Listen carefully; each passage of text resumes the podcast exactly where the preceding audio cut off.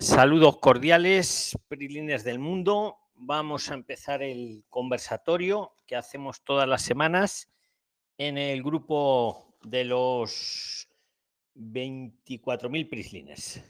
Bienvenidos todos. Em, esto para los nuevos es una tertulia de actualidad en vivo para discutir temas de migración a España, emprendimiento y negocios en España.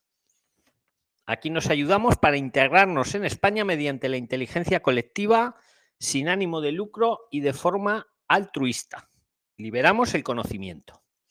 Esto no lo hacemos para vender nada, ya os digo, lo hacemos de forma altruista. Si te interesa España, te gusta lo que escuchas, quieres venir a España o quieres integrarte, eh, y lo escuchas en cualquier plataforma de podcast como puede ser Spotify, te agradezco mucho si nos das cinco estrellas. Eh, intentamos dar el mejor conocimiento. Como os digo, no hay aquí, no hay gurús. Entre todos aportamos nuestro granito de arena y conseguimos una emigración seria, responsable y planificada. Tal como lo hacemos en vivo, sin ningún tipo de edición ni postproducción, tal cual, lo subimos al grupo de Telegram de los 24.000 Prisliners y a, a, las plataformas de podcast como Spotify. Esto es un contenido exclusivo que solo escucháis aquí. Si todavía no nos sigues en Telegram, pues síguenos para poder participar en los próximos. Aparte que estamos en Telegram las 24 horas, los 365 días del año chateando. Y ya os digo, los domingos hacemos este conversatorio de voz. También os recomiendo el canal que tenemos de trabajo y vivienda, ¿vale? Y ahí puedes anunciar si buscas casa, habitación, buscas trabajo, lo ofreces todo de forma gratuita. Pues nada, Prilines, bienvenidos todos, tanto los que estáis ya conectados aquí en vivo como los que lo escuchéis luego. Y entonces siempre os digo, si hay algo urgente, pues el que quiera tomar la palabra puede tomarla para que luego no se quede sin participar. Os pido a todos que os presentéis, voy a practicar con el ejemplo. Yo soy Luis, eh, yo os hablo desde Madrid y, y, los participantes pues están en distintas partes del mundo. Entonces, cuando toméis la palabra, os pido pues eso, que os presentéis, digáis dónde estáis y, vuestro nombre y de dónde sois. Bienvenidos y el primero que quiera tomar la palabra, pues puede hacerlo. Adelante. Hola, ¿cómo están a todos? Mi nombre es Oscar, es de Venezuela y este, tengo dos dudas rápidas. Nosotros llegamos para el mes de octubre, exactamente para el 17, entonces me gustaría saber ya en, ese, en, esa fecha me imagino que los colegios ya iniciaron actividades académicas, por lo menos para, para, mis hijos. Pues entonces, ¿uno tuviese chance de, de, inscribirlos o uno tiene que empezar a hacer las solicitudes de allá? Muchas gracias. Muchas gracias, Oscar. A ver, ¿quién le quiere responder a Oscar? Alguien que le sepa responder puede tomar la palabra y responderle. Lo que yo he escuchado y visto los videos es que, por ejemplo, evalúan. Pero espera, espera, eh, espera, espera, espera, espera, espera. También depende de la señorita. Edad, y es que lo ponen eh, en, en, digamos, en el grado que consideren que por edad le corresponde. A ver, Eso lo he visto también en videos este, de YouTube que hicieron el video de un pueblo. Señorita. Donde, eh, la pareja venezolana llevó a, su, sus dos hijos al colegio, los evaluaron por la edad y el día siguiente de evaluación ya estaban en clase. Vamos a ver, os pido a todos que cuando toméis la palabra os presentéis. ¿Vale? Porque si no, van a ser, nadie va a saber quién es quién. O sea, tenéis que decir vuestro nombre y dónde estáis. Y luego ya respondéis. Sí. Entonces, la señorita que ha hablado, que no sabemos ni quién es ni dónde está, que se presente. Ah, yo eh, me llamo María Teresa, yo vivo en Perú eh, y le daba la respuesta de que llevas a tu hijo al centro, ellos lo evalúan y el día siguiente lo colocan en el grado asignado por la edad que tienen según la educación de España. O sea, no pierde clases. Eso fue lo que también dijeron en el video del pueblo. Ah, ok, entiendo. Entonces espero al llegar y ahí entonces eh, hago todo el proceso. Sí. Con respecto Sí. a, a- a la solicitud de eh, tengo entendido que no todas las provincias hacen eso. ¿Cómo uno puede este, encontrar la forma más efectiva para encontrar las provincias y, y que no, no genere ningún inconveniente o retraso con respecto a que haya que moverse de una provincia a otra? Gracias. Oscar, ¿me escuchas? Sí, te escuchamos todos. Preséntate, por Buenas noches, señor Luis, señor Luis. Buenas noches, compañeros. Soy Solange, soy de Perú y estoy en Madrid. Sobre tu primera pregunta de la escuela, depende de la edad. Tú te acercas al SAE si estás en Madrid y ellos te van a ubicar de acuerdo a la edad de tus niños qué colegio tiene disponibilidad para que los puedas matricular. Luego ya te acercas al colegio con el empadronamiento y ellos te van a dar el formulario para que tú puedas solicitar la vacante y de acuerdo a su disponible ellos te van a citar para que ya lleves los documentos que requieres. Normalmente es la copia de pasaporte, tu certificado de empadronamiento y unos formularios que son datos personales que vas a llenar también sobre tus niños. Normalmente en los colegios públicos siempre tratan de ubicarlos a los hermanitos en el mismo colegio. Esa era mi respuesta para que a ver si te puede ayudar. Muy buena aportación. Y insisto, os pido que todos, al tomar la palabra, os presentéis, digáis dónde estáis y también cuando uno esté hablando, todos los demás nos silenciamos porque si no es un ruido constante, ¿vale? Entonces, el que no esté hablando, yo incluido, nos silenciamos para que se escuche bien a, al que está hablando. ¿Alguna cosilla más tienes, Oscar? Eh, buenas noches. Buenas noches. No, más eh, ninguna, pero les deseo muchas gracias y muchos éxitos a todos y estaré pendiente del chat. Quería agregarle algo a Oscar. Pues adelante, preséntate y agrégale eh, lo mi que nombre, Mi nombre es Johnny Zafra, vivo en, la provincia de Navarra, Tudela. Acá sobre el estudio, eh, yo llevo siete meses y bueno, mi niña ya salió de vacaciones, pero dicen que en octubre están las plazas, pero también agregándole que es dependiendo eh, la cercanía donde se va a empadronar. ¿Ya? Dependiendo del empadronamiento, es cerca del, colegio donde pueda estar ubicada la residencia. Funciona aquí en esta provincia de Navarra, no sé en Madrid cómo funcione, o donde vaya a llegar Oscar. Sí, es muy buen aporte. A ver, el paso uno es empadronarte a Oscar y a los niños para lo que está diciendo Zafra, para, para que así ven qué colegio o colegios le corresponden según la, zona de empadronamiento. ¿eh? Eso es lo más habitual. O sea, te piden empadronarte, que es una gestión a la que todos tenéis derecho, es gratuita. Y en función de ese empadronamiento, pues ya tienes un abanico de colegios donde puedes escolarizar a tus niños. Mm, volviendo al, al inicio de la pregunta de Oscar, efectivamente aquí las clases de los niños empiezan pues a mediados de septiembre, pero eso no quita, como nos ha dicho la otra chica que si venís en el mes que vengáis, les van a escolarizar igualmente. Según la edad, les van a escolarizar. Hombre, siempre para el niño es mejor empezar el colegio cuando empiezan todos. Pero si por la causa que sea, pues uno llega, por ejemplo, en diciembre, aunque las clases hayan empezado a mediados de septiembre, le van a escolarizar igualmente. De hecho, es obligatorio la escolarización de los niños eh, en España, ¿vale? Entonces, eso responde a la pregunta de Oscar. sobre lo que ha dicho del, de dónde está funcionando mejor la solicitud de protección internacional, si te escuchas los conversatorios de voz, que hacemos un conversatorio cada semana, eh, y si te los escuchas, descubrirás que en Madrid es donde más rápido está funcionando. De hecho, hay casos, hay testimonios que habéis dado aquí en este conversatorio en semanas anteriores donde algún Prisliner ha ido y en el mismo día le han hecho, eh, le ha salido ya con su NIE y con su fecha para poder trabajar a los seis meses. Mientras que en otros casos, en otras comunidades autónomas, te hacen la hoja de manifestación de voluntad y te dicen a lo mejor que vuelvas diez meses después. Y cuando vuelve los diez meses después, ya manifiestas lo que te ha ocurrido, pero te toca esperar otros seis meses para poder trabajar, porque los seis meses nunca nos lo quita nadie. Entonces, a día de hoy, la, comunidad más, más eficaz en tramitar las solicitudes de asilo, en mi opinión, es Madrid. Recuerdo también a todos los, oyentes que aquí, en este conversatorio, cada uno da su opinión, para que el oyente piense, reflexione y tome sus propias decisiones. ¿Alguien más quiere aportar algo más a Oscar o pasamos a otro tema? Don Luis, buenas tardes. Buenas tardes, Prislines. ¿Puedo hacer una pregunta, por favor? Sí. Dinos quién eres, Eh, dónde te encuentras y adelante. Soy Bárbara Santos, me encuentro este momento en Ecuador, pero estoy pensando en, en ir eh, a España mm, por agosto más o menos. Adelante, Mi Bárbara. es la siguiente. Mi pregunta es la siguiente.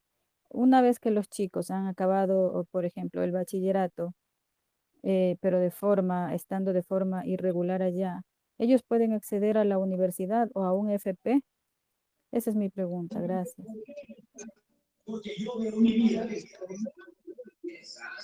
¿Alguien la quiere responder a Bárbara?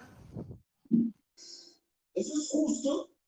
¿Eso te parece justo, Ezra? Ni siquiera sabes de qué color es el mar.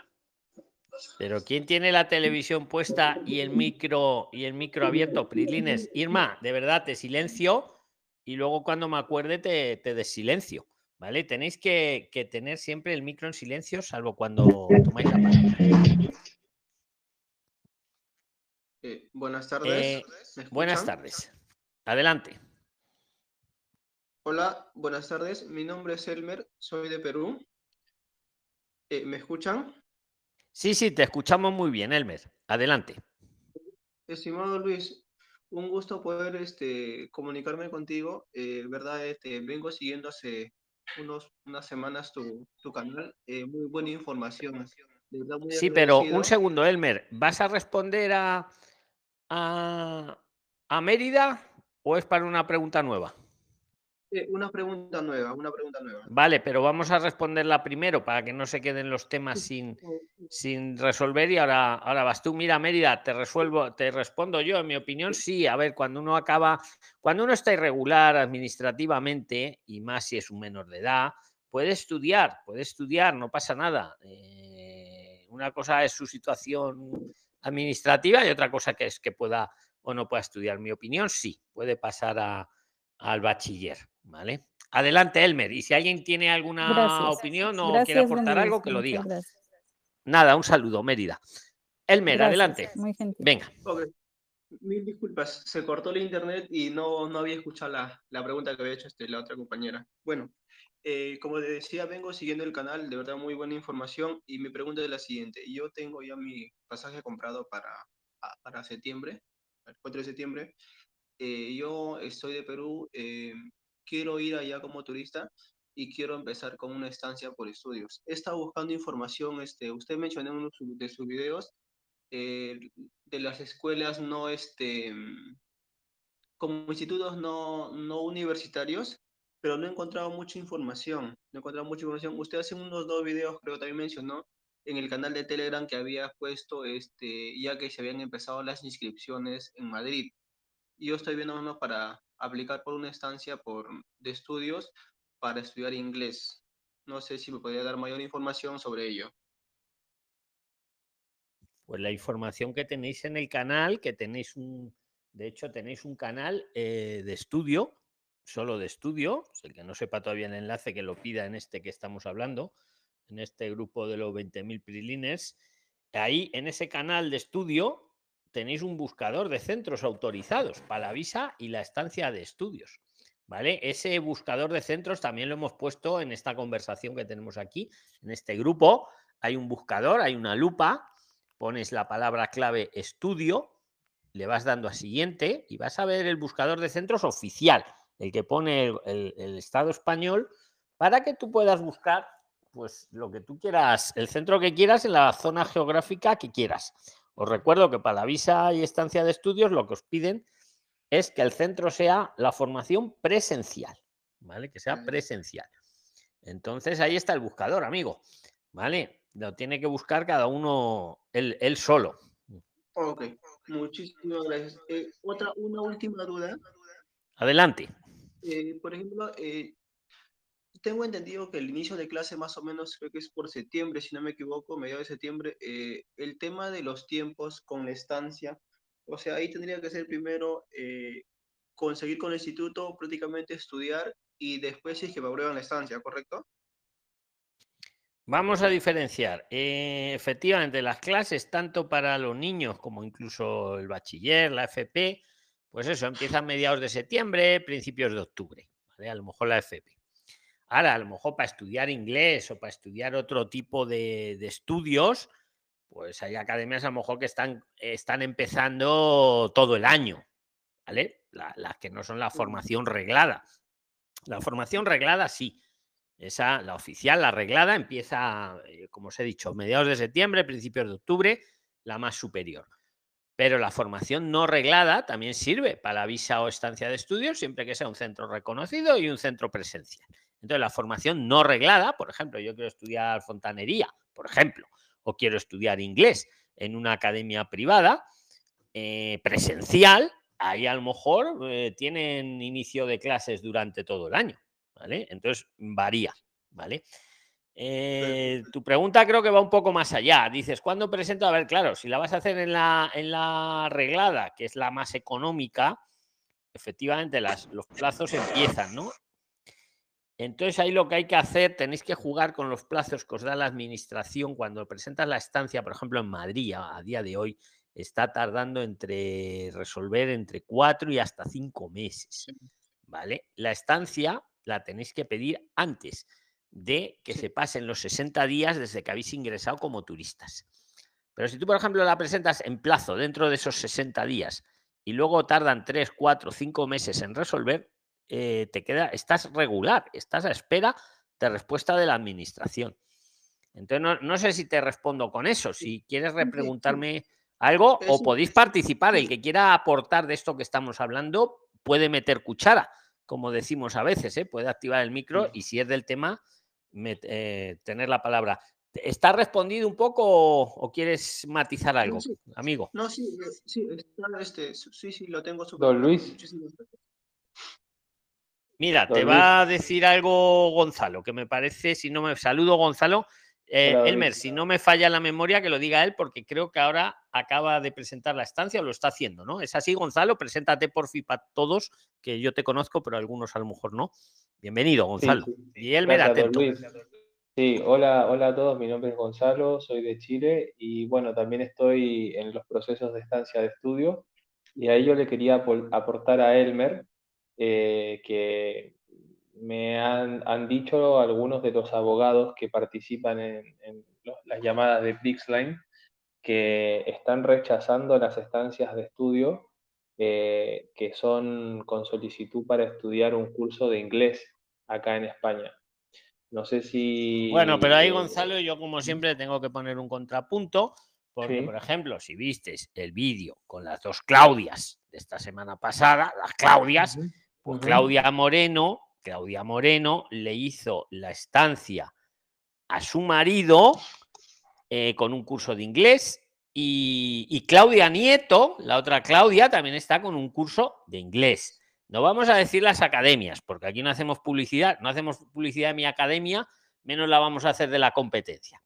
Claro. Yo sé que hay algún abogado, yo lo sé, con el que no estoy de acuerdo, tampoco voy a decir el nombre, Gonzalo, que dice que no. Dice ese abogado, eh, eh, uno, un invi- no vamos a decir el nombre, pueden Bien. haber discrepancias, cada uno da su opinión. Ese abogado dijo en un vídeo que no, dijo a España, mejor era abogada, os doy una pista, es abogada. Dijo, no, no, a España se viene a estudiar otra cosa que no sea inglés. No, mentira, mentira. Porque hay prislines que tienen su visa, su estancia aprobada con inglés y, os digo más, la ley no dice eso. La ley dice que tú puedes venir a estudiar lo que te dé la gana siempre que sea un centro reconocido, un centro presencial. Punto. Como si quieres estudiar inglés, catalán, español o chino. Entonces, mm, mm, a Gonzalo le habrá dicho eso algún abogado, pero no es así. Y, y- y me, Bueno, es me un- remito por un lado a la ley, Gonzalo, y por otro lado me remito a los hechos. Claudia Nieto está estudiando inglés y tiene la y ella vino con visa visa de estudios y Claudia, el marido de Claudia Moreno, está también estudiando inglés y él hizo una estancia de estudios y además le dieron el permiso para trabajar como autónomo, que eso sí que es es un, un- un hito, ¿eh? verlo en el último vídeo o hablar con ellas, vamos, que ahí están Claro. sus datos. Pero continúa, sí, Gonzalo, eh, que yo sé que tú no, estás no, haciendo es- Es un, es un, es un antecedente súper bueno. Yo no, no vi el video de las últimas dos Claudias, me lo, me lo voy a ver porque me. Es del martes pasado, creo. Es de esta semana. Sí. Las Claudias están voy, ahí, ¿sabes? Lo voy a mirar y, y bueno, yo me había quedado con la, con la impresión de lo que Claro, había no, si está bien que lo pongas, Gonzalo, está muy bien que lo pongas en la mesa, porque no nos podemos. O sea, yo lo que siempre os invito es que contrastéis todo, hasta lo que diga yo, Claro. que yo no soy un gurú, nadie somos gurús. Y efectivamente hay abogados que andan diciendo eso, pero otros no lo dicen. Y lo- luego también importan los hechos, los hechos. Y es que las dos Claudias, de verdad, y las tenéis en el grupo, habla con ellas. ¿Y en qué comunidad, en qué comunidad están en las Madrid Claudias? están. Ellas, En Madrid. las dos Claudias están, lo han hecho en Madrid, Gonzalo. Perfecto, perfecto. Bueno, ¿Cómo bueno, me quedo estancia? con esa ¿Cómo- noticia eh, Sí. que, que- que me viene súper bien para también pensar después en renovar estancias en el futuro. Lo de mi estancia viene bien. Eh, bueno, eh, ayer re- presentamos la estancia de mi esposa eh, y bueno, hicimos todo el trámite a través de Mercurio Iniciales con el certificado digital. La verdad que me pareció sencillo el, el- proceso de la plataforma Mercurio Iniciales. Eh, encontré un, manual que no sé cómo compartirlo en el grupo eh, para, para que lo puedan tener y, te- un poco te indica los pasos, que está bueno vérselo antes de hacerlo, para, para hacerlo a través de la plataforma. Y, y la verdad que sí, estamos contentos de que lo, pudimos hacer y sobre eso yo tenía una pregunta, don Luis. Quería, quería consultar, una vez que uno presenta la estancia de estudio, eh, que, que ha, demostrado los recursos los económicos, ¿no? Eh, esos recursos, ¿cuándo se pueden ya empezar a utilizar, digamos? Eh, porque si la estancia, digamos, tarda mucho en, en- aprobarla o se pueden ya empezar a usar desde el momento que uno la presenta. Eh, ¿cómo, ¿Cómo se maneja eso? ¿Cómo lo ve usted? Muy interesante, muy interesante, Gonzalo, la pregunta. Y pones el dedo en la llaga. Estaba pensando, según, lo- según hacías la pregunta. eh, A ver, mm, opinión. Hombre, yo pienso que una vez que la he presentado, mm, el dinero queda disponible. O sea, ya vamos a recordar a toda la audiencia que hay que mostrar unos recursos económicos. Estamos hablando de unos 585 euros por mes que vamos a estar. Si vamos a estar 12 meses, que sería lo máximo, 585 por 12 meses. Ese dinero se enseña en el extracto bancario, se adjunta al expediente, pero no hay que dárselo a nadie, es de uno. De hecho, es de uno para que uno se mantenga. Es para eso, ¿no? Entonces, la pregunta de Gonzalo es muy buena. ¿Cuándo puedo empezar a usarlo? Yo te diría, yo, mi opinión, desde el minuto cero, pero, pero, dicho esto, también me entra un poco de miedo, entre comillas, a ver si luego van a hacer un requerimiento. No, que no me vale el extracto, que el extracto tiene que ser así o tiene que ser así. ¿Sabéis? Y que te, si te, te deniegan, no te deniegan. Te, dan, te hacen primero un requerimiento. Si algo del expediente no les ha gustado, te hacen un requerimiento y te dan 10 días hábiles para subsanar. Entonces, me- lo único que me da miedo de esto es que uno empiece a usar el dinero, le venga un requerimiento relacionado con el tema económico y, y uno se lo haya gastado. Como por, Claro, cierto, hizo- como por cierto, en- Gonzalo hizo una de las Claudias, que se fue a Marruecos. Se fue a Marruecos, se lo gastó y ahora, bueno, ahora ya se estará recuperando, pero estaba preocupada por la renovación. Un año después, un año después va a renovar y te vuelven a pedir que enseñes el dinerito. Hombre, Claro. yo, mm, si es necesario, si es, mm, yo iría disponiendo mm, según lo necesitara. Yo pienso, por lógica. Claro. ¿Alguien tiene alguna opinión que quiera aportar de esto? Es muy interesante la pregunta, Gonzalo, sí. No sé.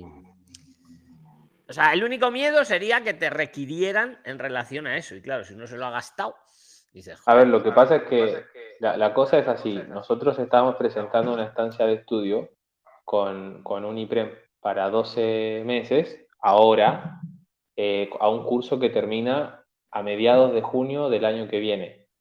El curso igualmente empieza en octubre, pero nosotros presentamos un IPREM para un año. ¿sí?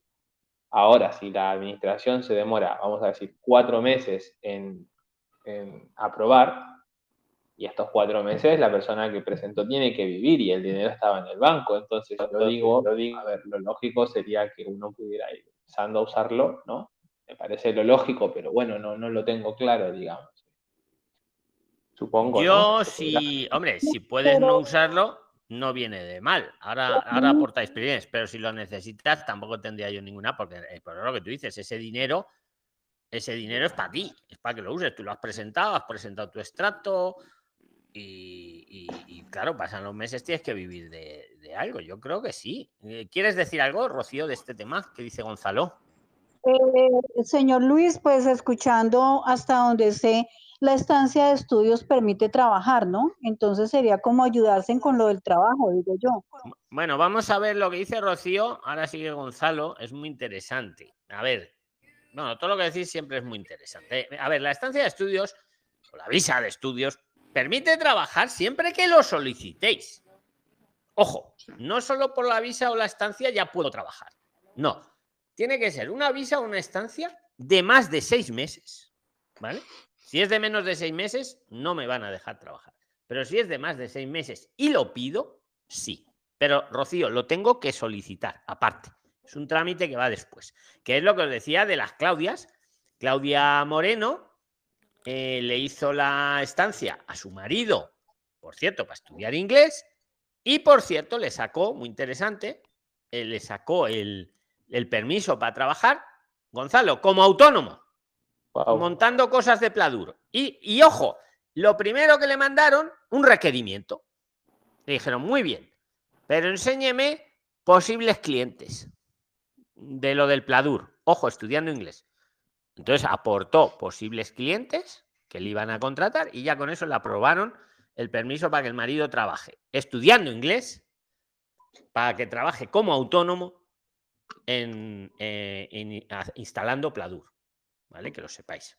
Y por cierto, le mandaron un requerimiento 10 días y le pedían que acreditase posibles clientes. Los acreditó y para adelante. Venga, más, más, más cosillas, Gonzalo. Es, So- eh, es so- sobre lo que Rocío, te ha decía quedado claro, que hay que pedir el, el permiso ese.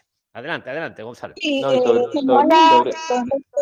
lo que yo le decía a Gonzalo. Como él está pidiendo estancia por un año, puede solicitar permiso para trabajar los dos. Digo Claro, yo, ¿no? Lo, lo que pasa, Rocío, es que uno recién puede solicitar el permiso de trabajo, que entiendo es por part-time, más o menos 20 horas a la semana, si bien la ley no lo esclarece así, pero se subentiende así. Eso recién uno lo puede solicitar cuando te aprueban en la estancia. Y no sé, el otro día había un compañero acá Sí del es, grupo que así es, así siete es. meses se tuvo que esperar la aprobación. Así uno es. no puede antes. Sí, es correcto, Gonzalo. Hasta que no te lo aprueban. Ahora, también alguien preguntaba, y, cua- y cuando me lo aprueban, ¿cuándo lo puedo pedir? Y había un, bulo de estos de sitios tóxicos que se creía que había que esperar seis meses de que te lo aprobaran. No. Es lo que ha dicho Gonzalo. En el momento que me la aprueban, la estancia o la visa, y ya estoy en España, desde el minuto cero, una vez que está aprobado, puedo ya pedir el permiso para trabajar. ¿Vale? Desde el minuto cero, pero tiene que estar previamente, como os indica Gonzalo, aprobada, Rocío, la estancia. No se pide a la vez, pero tampoco hay que esperar. O sea, una vez que me la han aprobado, claro, lo que está diciendo Gonzalo también es cierto. Si tardan, hombre, siete meses yo no lo he oído, pero sí que he oído en Madrid, por lo menos están tardando cuatro o cinco meses en que te la aprueben. Ahora, luego el permiso para trabajar va más rápido, ¿eh? Por lo menos a la Claudia Moreno, pues no sé si, no llegó al mes, ¿eh? Lo que tardaron en aprobárselo. Una vez aprobada la estancia. Siempre tiene que estar la estancia aprobada. Y claro, mientras de algo hay que Tres vivir. semanas. Y- Eli- tres semanas. Vale, perfecto. ¿Qué tal? Oye, Saludos, una- Luis. Saludos. Saludos. Elías. Oye, y una cosa que ha dicho Rocío. Claro, el permiso ese para trabajar, cuando te lo dan, muy bien, perfecto, pues ganas dinero, incluso pues ganar mucho dinero con el pladuro, con lo que sea. Pero la ley tan siempre te dice que ese dinero no te vale para mostrar el IPREM.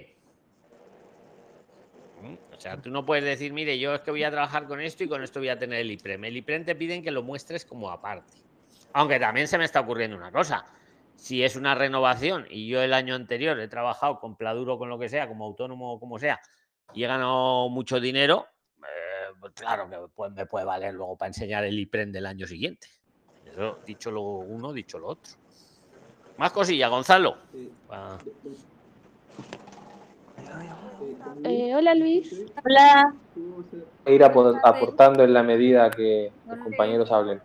Perfecto, perfecto, amigo. ¿Quién, quién ha dicho hola Luis, que es la que ha ganado? Hola. Adelante, Eh, preséntate, habla- porfi. Hablas con Camila. Eh, yo tengo pretendido viajar a España en febrero y voy con visa de estudio. Quisiera saber cuántas horas aproximadas permiten trabajar con visa.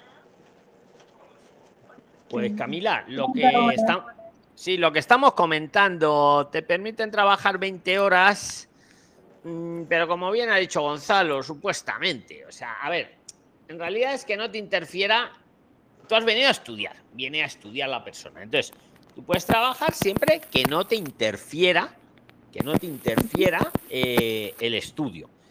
Mm, De hecho, en el borrador, hemos hablado también, hemos hecho varios vídeos del borrador este nuevo, que es un borrador todavía, lo suben a, a 30 horas. Las supuestas 20 horas semanales para poder trabajar, las, las van a subir, si aprueban este borrador tal como está ahora, a 30 a la semana. Que está muy bien, 30 horas, me da tiempo a trabajar y me da tiempo a, estudiar. Y dicho esto, mm, si yo estoy trabajando como autónomo, por ejemplo, con Pladur, por seguir con el ejemplo, no va a haber a nadie vigilando las horas que estoy trabajando. Hombre, lo que sí van a vigilar es que luego, cuando pase el año, el curso que he venido a estudiar, de inglés o de lo que sea, que lo tenga aprobado para que me renueven. ¿Vale? Eso es lo más Claro. importante, aprobar lo que uno ha venido a estudiar. Eh, a día de hoy está en 20 horas, lo van a poner a 30 y, y también te digo, no hay nadie ahí vigilándote con un cronómetro si trabajas 21 horas, 28 horas. Lo importante es que apruebes lo que has estudiado, lo que has venido a estudiar. No sé si te responde y si alguien quiere aportar de, de esta eh, interesante pregunta también. Claro, que lo que sucede que mis clases son una vez a la semana, pero es una clase inter-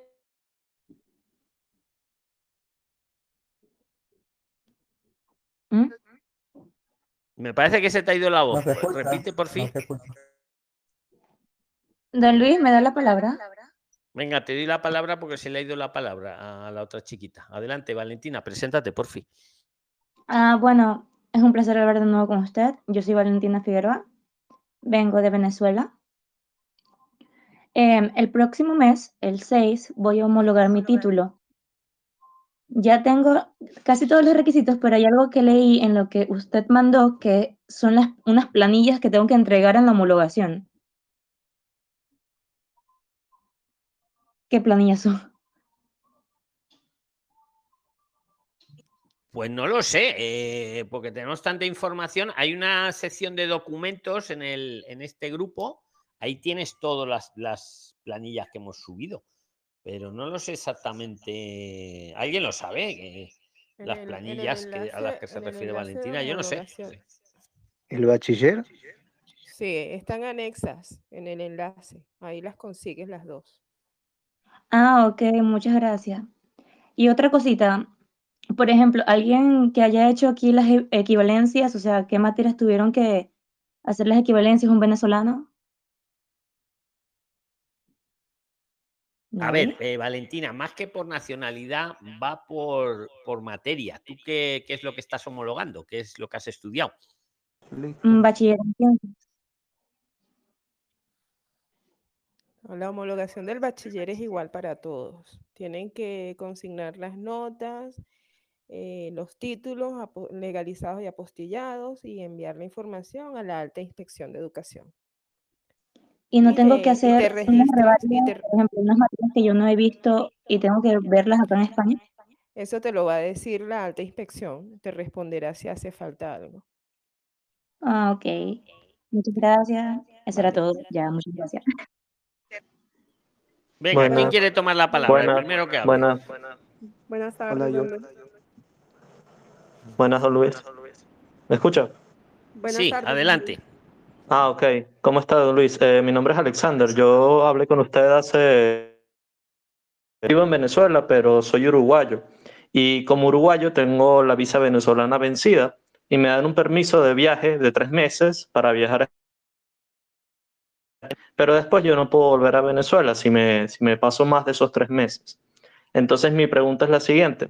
Si viajo como turista con ese permiso, eh, ¿tengo más posibilidades de quedarme allá si pido una estancia de estudios o si pido asilo? ¿Cuál de las dos es más recomendable? A ver, Alexander, vamos a repasarlo porque, o sea, eres venezolano, ¿no? Sí. Pero, ¿Y estás eh, no, no, vivo en Venezuela, pero en realidad soy uruguayo. No, no, vivo en Venezuela, pero soy un uruguayo. Vives en Venezuela y eres uruguayo. Y mm, sí, sí, tengo la visa venezolana vencida y aquí eh, no están renovando visas básicamente. Eh, entonces lo que me dan es un permiso de viaje de tres meses, ¿verdad? Meses para España, que es a donde quiero ir, ¿verdad? Este, luego no puedo volver a Venezuela. Entonces, considerando eso, eh, si viajo con ese permiso, ¿con qué, pos- ¿con qué me puedo, qué me da más posibilidades de quedarme allá? ¿Una estancia de estudios o un asilo? O sea, ¿qué es más vale, seguro va- pedir? Vale, vale, va. yo creo que lo he entendido. Te voy a dar mi opinión y luego si alguien quiere dar la suya, que la dé. Sí. Bueno, tú puedes venir regularmente, te dan ese permiso hasta tres meses, vale. Te puedes venir como turista, Sí. vale. Mm, Te voy Sí. diciendo más. Evidentemente, si vienes como turista y dices que vas a estar tres meses, pues eso, te van a hacer mostrar un dineral, te van a hacer mostrar pues 100 euros por 30 días por tres. Una locura. Hay un truco, Ajá. entre comillas, legal. En los países que no pide visado de turista, como es Venezuela, como es la mayoría, vamos. eh, Colombia, Argentina, tú puedes ve- de venirte a pasear 10 días, Sí, sí. mostrar eh, recursos, ahora voy a la segunda parte, mostrar recursos 100 euros por día Sí. y decidir quedarte hasta el máximo de 90. Todo Sí, de forma tengo- regular y todo Claro. bien. Entonces, seguimos con la pregunta, Alexander.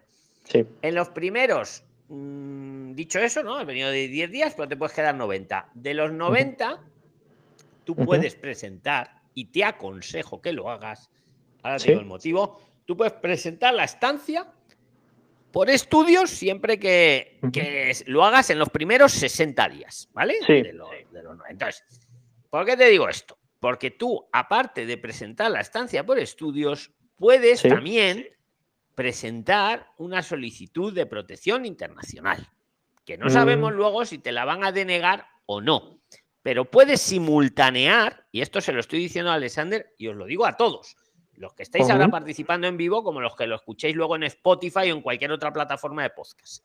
Y insisto, si queréis participar al grupo de los 25.000 PRILINERS, debajo de la descripción os dejo el enlace a Telegram, seguirnos, todo lo hacemos de forma gratis y altruista. Sigo con la respuesta, Alexander. Entonces, ¿qué Sí. haría yo? Mi opinión. Pues yo me vengo por 10 días, me quedo regular hasta 90. En los primeros Ujú. 60 presento una estancia para cubrirme las espaldas. Una estancia Sí. puede ser con un curso de inglés barato, un curso de cocina barato. No hay que arruinarse, no es necesario una cosa universitaria. Siempre que el curso sea presencial y esté en el listado este de buscador de centros que lo tenéis en el grupo. Y además, si tú crees que ameritas, y esto lo digo por los de extranjería que me estén escuchando, que ameritas para pedir protección internacional, porque eh, sufres algún tipo de persecución, de xenofobia, de lo- la casuística que hay en el convenio de Ginebra, aunque tú hayas presentado tu estancia por estudios, tú tienes derecho a pedir tu solicitud de protección internacional. Te digo más, la protección internacional eh, hay que pedirla, salvo excepciones, en los primeros 30 días de tu llegada. ¿Vale? Ten Ujú. los plazos ahí. La estancia en los primeros Ujú. 60, la eh, protección internacional, y esto es para todos en los primeros 30. Esto no quiere decir que si alguien se pasa de los 30 días ya no la pueda presentar, porque imaginaros que alguien que no es PRILINER no sabe que no sabe estos plazos y se entera y, y, pues la podría presentar fuera de plazo y decir, mire, yo es que no lo sabía, justificar, ¿vale? Y se la tendrían que estudiar igualmente, pero haciendo las cosas bien, 30 días para la, para la protección internacional, 60 para la estancia. Yo pediría las dos cosas porque puedes tener las dos cosas, las puedes pedir perfectamente. Entonces ahora vamos a poner un supuesto. Eh, te dan la protección internacional. Vamos a suponer que te dan. Incluso te dan la residencia por razones humanitarias. Vamos a suponerlo porque vivías en Venezuela. Ahí sí. Ahí en ese momento, Alexander, tendrás que elegir con qué te quedas. Si con la residencia por razones humanitarias o con la estancia. Pero hasta que no llegue ese momento, has podido tener las dos cosas. Y también te digo el otro supuesto, te deniegan, te deniegan, te dicen, no, no, usted no tiene derecho a protección internacional, nada. No pasa nada, porque tienes tu estancia que te cubre las espaldas. y, y no te quita. No te van a Oh. decir, tiene usted 15 días irse de España. No, porque tienes tu estancia. Entonces yo jugaría las dos bazas y luego en función del resultado, ya te digo, si te dan la protección, ahí sí tienes que elegir. Si te dan la protección, no estás obligado a quedarte con la protección, ¿eh? Puedes decir, ah, pues muy bien, me quedo con la protección, o no, mire, ya no la necesito, que me voy a quedar con la estancia. ¿Vale? Pero si te la deniegan, siempre tendrás el comodín de la estancia. Si quieres repreguntar Claro. algo, Alesa- y esto lo, Sí. lo dijo alguien de la administración, ¿eh? que de una prislina le preguntó, llamaron a los superiores. Esto que te estoy contando es tal cual, de hace Ujú. 10 días, de la administración Sí. española. ¿Algo- ¿Alguna preguntilla de esto. Alexander? Sí, Pedro. tengo una... Espera, que acabe de preguntar a Alexander. Pedro, silenciaros, nos silenciamos todos, yo también, para escuchar bien. Sí. Alexander, venga. Sí. Ah, luego seguimos Tenía otra demás. pregunta respecto a eso. Eh, yo soy arquitecto y me acabo de graduar aquí en Venezuela. Eh, entre los cursos que ustedes tienen de Prixline, que vi varios relacionados a la, a la arquitectura y a la construcción, y los máster de universidad, ¿cuál es la diferencia entre uno y otro en cuanto a fechas de inicio del curso y a posibilidad de extender eh, esta estancia de estudio cuando se acabe el curso o el máster? O sea, ¿cuál es la diferencia entre uno y otro? Bueno, venga, te voy a... Ya os he dicho que no, esto yo no lo hago, tengo una academia desde hace 30 años, esto, Sí. estas plataformas lo hago para ayudaros, no para vender los cursos. Por supuesto, el que me quiera comprar los cursos no le voy a decir que no, evidentemente. Eh, os he dicho que no hago publicidad en mi academia y que, menos de la competencia, pero bueno, como me preguntas, no es publicidad, es una respuesta. Mira, Alexander, nuestros cursos Sí. son sencillos, son prácticos para tener un título homologado español y de forma rápida. En, en- Ujú. en- en- con las prácticas, en cuatro o seis meses te lo puedes tener. Esa es, Ujú. esa- por supuesto, nuestros cursos no son universitarios. O sea, un curso universitario es un curso superior, los nuestros no. Ahora, si tú ya eres licenciado universitario en Venezuela, tú ya tienes el, el título. Mm, ¿Para qué te sirve el curso de Prisline? Pues te puede servir pues, para eso, para, para las entrevistas de trabajo, tener un título español homologado. No es un título universitario, pero lo tienes. Y también te sirve por una cosa muy importante, para eh, conocer a los empleadores, porque te buscamos las prácticas, te metemos en empresas a hacer prácticas que aunque sean no laborales, tú ya estás haciendo networking con el empleador. Tú haces bien las prácticas, pues al que te van a contratar, eh, vienen tus 20, 30 horas de estancia de estudios o bien por tu residencia, razones humanitarias, va a ser a ti. Y por cierto, otra respuesta rápida que te doy de lo, de lo anterior, con la estancia por estudios, en el momento que te la dan, puedes pedir el permiso para trabajar. En el momento que te la han dado, lo puedes pedir. Y decía Elías antes lo que Ujú. tardaban. En cambio, con la Sí. protección internacional, tienes que esperar sí o sí seis meses desde la entrevista eh, donde relatas. Entonces también te sirve el simultanear para jugar con los tiempos. A lo mejor para empezar a trabajar. Claro, yo, yo lo preguntaba Sí, sí. por lo siguiente, porque tengo entendido que allá los tiempos de España en cuanto a las universidades son muy mm, em, e- e- estables, o sea, siempre empiezan en septiembre, pero yo todavía no tengo apostillados mi, mi título y mis documentos universitarios. Entonces estaba considerando ir primero con un curso de, de los de ustedes y después empezar el máster, pero por eso quería saber eh, las fechas de inicio de sus cursos para ver si, por ejemplo, si yo me quiero ir en noviembre, suponiendo, ¿puedo ir y empezar el curso en esa fecha o tienen fechas más estables como las universidades? Así es, Alexander. Nuestros cursos están empezando siempre, que es lo que decía antes, como otras academias privadas, porque la nuestra también es privada, nuestro Ujú. curso se empieza cuando decide el alumno. Desde el momento que está matriculado, el alumno es el que decide cuando empieza. Tiene hasta un año pa- Mm. para completarlo. Sí, en cambio con las universidades tienes que hablarlo con ellas cuando, pero vamos, el plan, el plan que pones en la mesa es bueno, compatibilizar lo mejor de las dos cosas. Te puede servir el, eh, pero vamos, ahí queda dicho. No sé si alguien Claro. quiere aportar algo más, Alexander, o tú quieres preguntar algo más, o pasamos a otro tema. Adelante. Sí, no, que- que- para, para ver si entendí. Entonces yo puedo mm, eh, sacar aquí mi, mi apostilla y mi legalización de documentos, viajar en, cualquiera, en cualquier mes eh, como turista, pedir la estancia de estudios allá con el curso, con algún curso de ustedes, estudiar con sus No, cursos. nuestro curso no te sirve para la estancia. Nuestro curso Ah. no, siempre lo llevo diciendo. Es que nuestros cursos son Ah, semi, semi, Alexander, son semipresenciales. Sí. Entonces, ¿qué quiere decir eso? Que es online la teoría, como yo creo que corresponde en el siglo. XXI, y sí, la práctica es presencial, pero la teoría es online. Entonces, la teoría, como al ser online, la administración quiere que todo sea presencial. Mientras no la reformen, que van a- hay un borrador ahí, pero a día de hoy no te sirve por ser semipresencial el de Prisline. Te sirve para estudiar, te sirve para encontrar a un empleador en España, para tener un título homologado en España, pero no te sirve para la estancia, ¿vale? Porque no es presencial. Ya, o sea, tiene que ser cualquier otro curso que, que sea sea presencial. presencial, efectivamente. Ya, Vale. ok. A mí muchas veces dicen, por "¿Y ley de pones emprendedores. presenciales, Luis? Digo, pues no, porque no, porque yo no, esto no lo hago por negocio y no voy a cambiar ahora mi, mi academia por esto y porque estamos en el siglo XXI. Yo es que pienso que para estudiar lo mejor Sí. es online. Hombre, para las prácticas sí, es presencial, pero para estudiar yo no voy a ir para atrás. También la ley para adelante. Pero ahí Por ley de emprendedores, Luis. Ese Luis. es otro camino, Vamos yo creo que pueda, Alexander. Bueno, ¿quién quiere tomar la palabra? Alexander, muchas gracias, amigo. ¿eh? Hemos aprendido. No, participar. usted.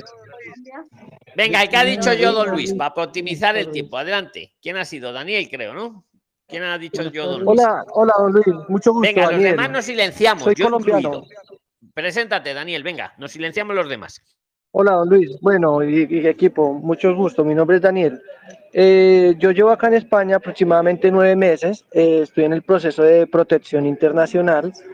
En mi país soy profesional en administración de empresas. Acá estoy estudiando un máster en, en logística y cadena de aprovisionamiento. Sin embargo, pues estoy sin- en- de manera irregular. La tengo varias preguntas, pero las voy a resumir en dos. La primera, tengo la entrevista en septiembre para el asilo y de ahí cuentan seis meses para el permiso de trabajo que me lo estarían dando en marzo. Para eso, o sea, para las prácticas del máster, lo estoy haciendo con la Universidad de Nebrija en modalidad online. ¿Necesito el permiso de trabajo o lo podría solicitar de una vez las prácticas que me da el máster? Y segundo, eh, aún no he, no he convalidado mis, mis títulos, estoy apostillando eh, mi título de profesional, pero quería saber si es necesario también apostillar el título de, de bachillerato, que acá sería como la ESO, o si con el profesional ya estaría, pues si ya está. Vale, mira, Daniel, te respondo lo que yo sé, mi opinión, y luego si alguien quiere también responder lo que él sepa, pues está invitado. Eh, lo primero, mm, joder, que se me ha olvidado la primera. ¿Cuál era la primera, Daniel? Que... Acerca de las prácticas de, Ah, sí, del sí, máster. ya la sé, ya la sé. No, mira, las prácticas, si son no laborales, si son no laborales, sí, las puedes hacer si no tienes el permiso de trabajo, porque son prácticas no laborales. No te van a pagar por ellas. Ahora, si son prácticas laborales que te van a pagar, ahí tienes que esperar a tener el permiso de trabajo activo para poderlas realizar. Entonces, eso la universidad te lo dirá. Tienes que decir si son prácticas Pues, pues, laborales pues, o no la laborales. universidad me ha dicho que son no laborales, pero yo ahorita no, ahora mismo no tengo NIE, sino que tengo solo el, solo el pasaporte. Con ¿Y eso me pueden realizar lleva- las. ¿Cuánto tiempo llevas en España, Daniel? ¿Has dicho? Perdóname. ¿Ocho meses? ¡Ay, qué pena! ¡Qué pena! Tomar nota, Prilines, que no os pase. Porque ese es un buen motivo para pedir el NIE. Necesito hacer unas prácticas, como muchos de los alumnos de Prilines, necesito hacer unas prácticas y el seguro para las prácticas me pide el NIE. O lo que te, o tu este. Pero ¿qué pasa? Que hay que estar regular. Para pedir el NIE tenéis que estar regulares en España o pedirlo fuera, en el consulado de España. Pero claro, no Sí, te vas a ir mira, pero es que mira qué pasó. Acá yo estoy en Albacete y casualmente me dieron, cuando yo estaba de- en, lo- en el tiempo regular, me dieron la cita y todo, fui, pero apenas dije que era, ya estaba llenando, rellenando el formulario, pero apenas dije que era colombiano, me quitaron el formulario y me dijeron que no, que eso lo tenía que tramitar con la Policía Nacional. Entonces, no pude en el tiempo. Cuando pasen esas para- cosas, Prilines, cuando os pasen esas cosas que dice Daniel, decirlo en este grupo grande y también poner, si no sabéis, decirlo y os damos la web del defensor del pueblo y lo ponéis, porque eso es una mala praxis, el funcionario que hizo eso no, no está bien, porque esto no va, el NIE no va por nacionalidades, el NIE va por necesidad. Si uno tiene un motivo socioeconómico con España y si uno está en España regular, y estar en España regular significa haber venido como turista, estar en los primeros 90 días, le tienen que dar el NIE. Yo sé que la administración le está costando mucho dar el NIE, De hecho, a mí me están metiendo caña porque les debo de caer mal desde que os estoy enseñando lo que es un NIE, lo que es un defensor del pueblo, lo que es un certificado digital, etcétera, etcétera.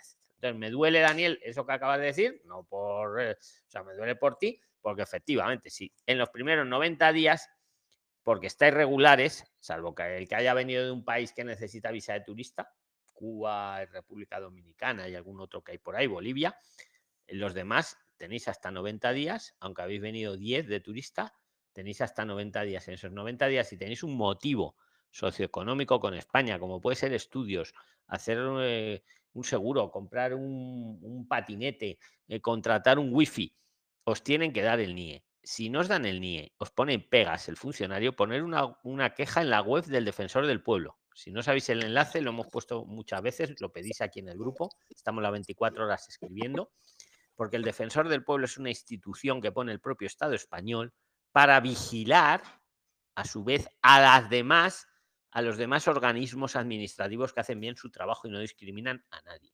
El defensor del pueblo es la tercera o la cuarta autoridad en España. O sea, está el, el rey, está el presidente del gobierno, los presidentes de las cortes y el defensor del pueblo.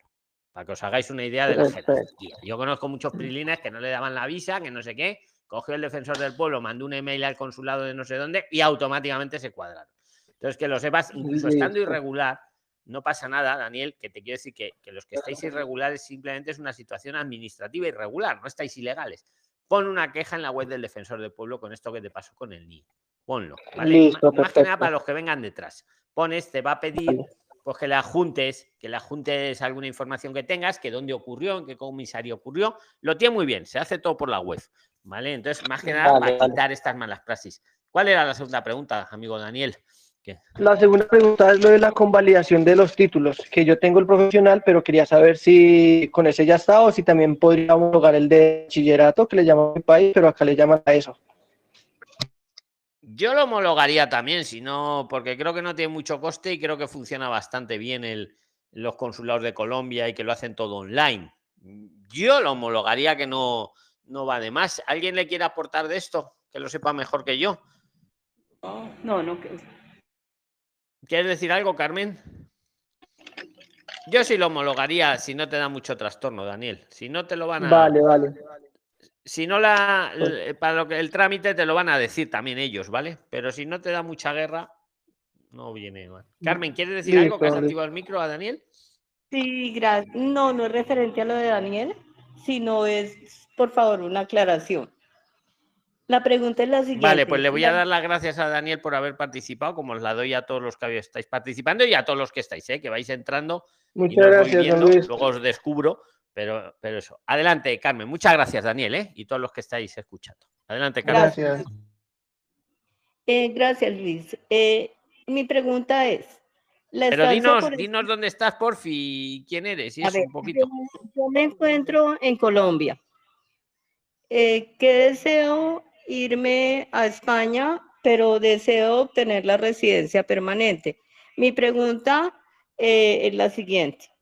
¿La estancia por estudios únicamente autoriza para residir en España durante el periodo del curso o me sirve para obtener la residencia permanente?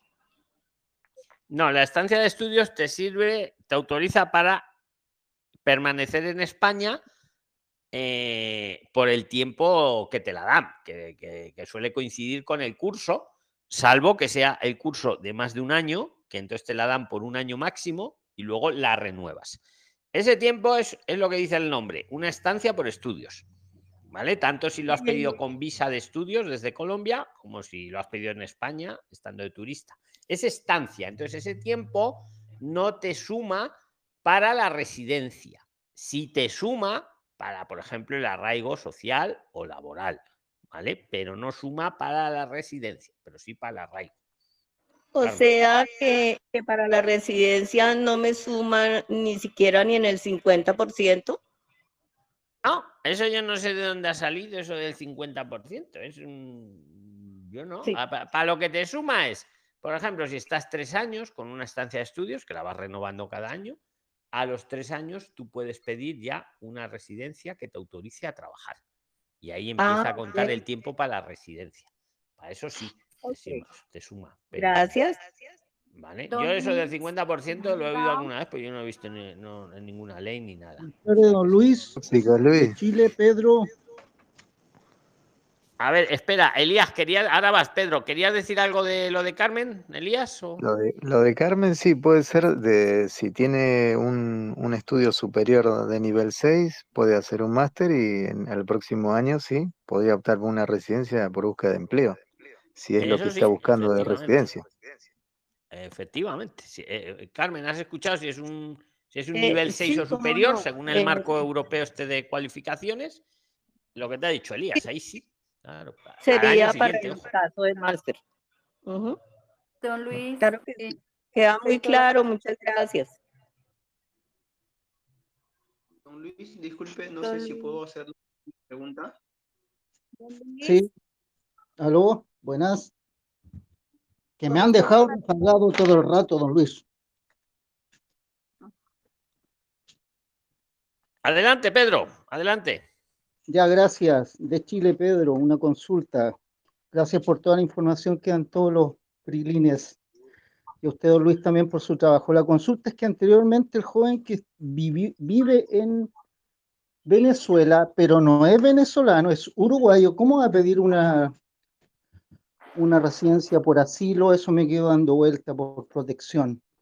Entonces, para cualquier país que puede pedir o hay algunos países exclusivos. No, a ver, el tema de la protección internacional la puede pedir cualquier país, no necesariamente hay que ser venezolano, no, es un tema personalísimo. O sea, me explico. Eh, hasta un español podría pedirlo si está fuera de España y el Estado español le persigue y, o alguien le persigue y el Estado español no le da protección, ¿vale? Entonces, pensar que la, solicitud de, de asilo o protección internacional es personalísima.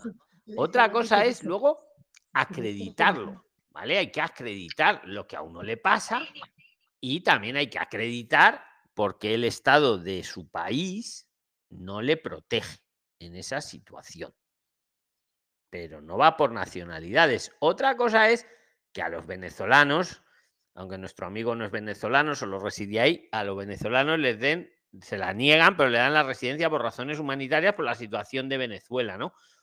Pero por pedir, siempre cualquier persona que amerite a ello, la puede pedir. De hecho, el, eh, tienen la obligación de estudiar cada solicitud de forma individual. Individual. Por eso yo me río mucho cuando salen por ahí en alguna historia, algún vídeo, algún TikTok o algo. No, si vienes de un tercer país, no, no, nada de eso.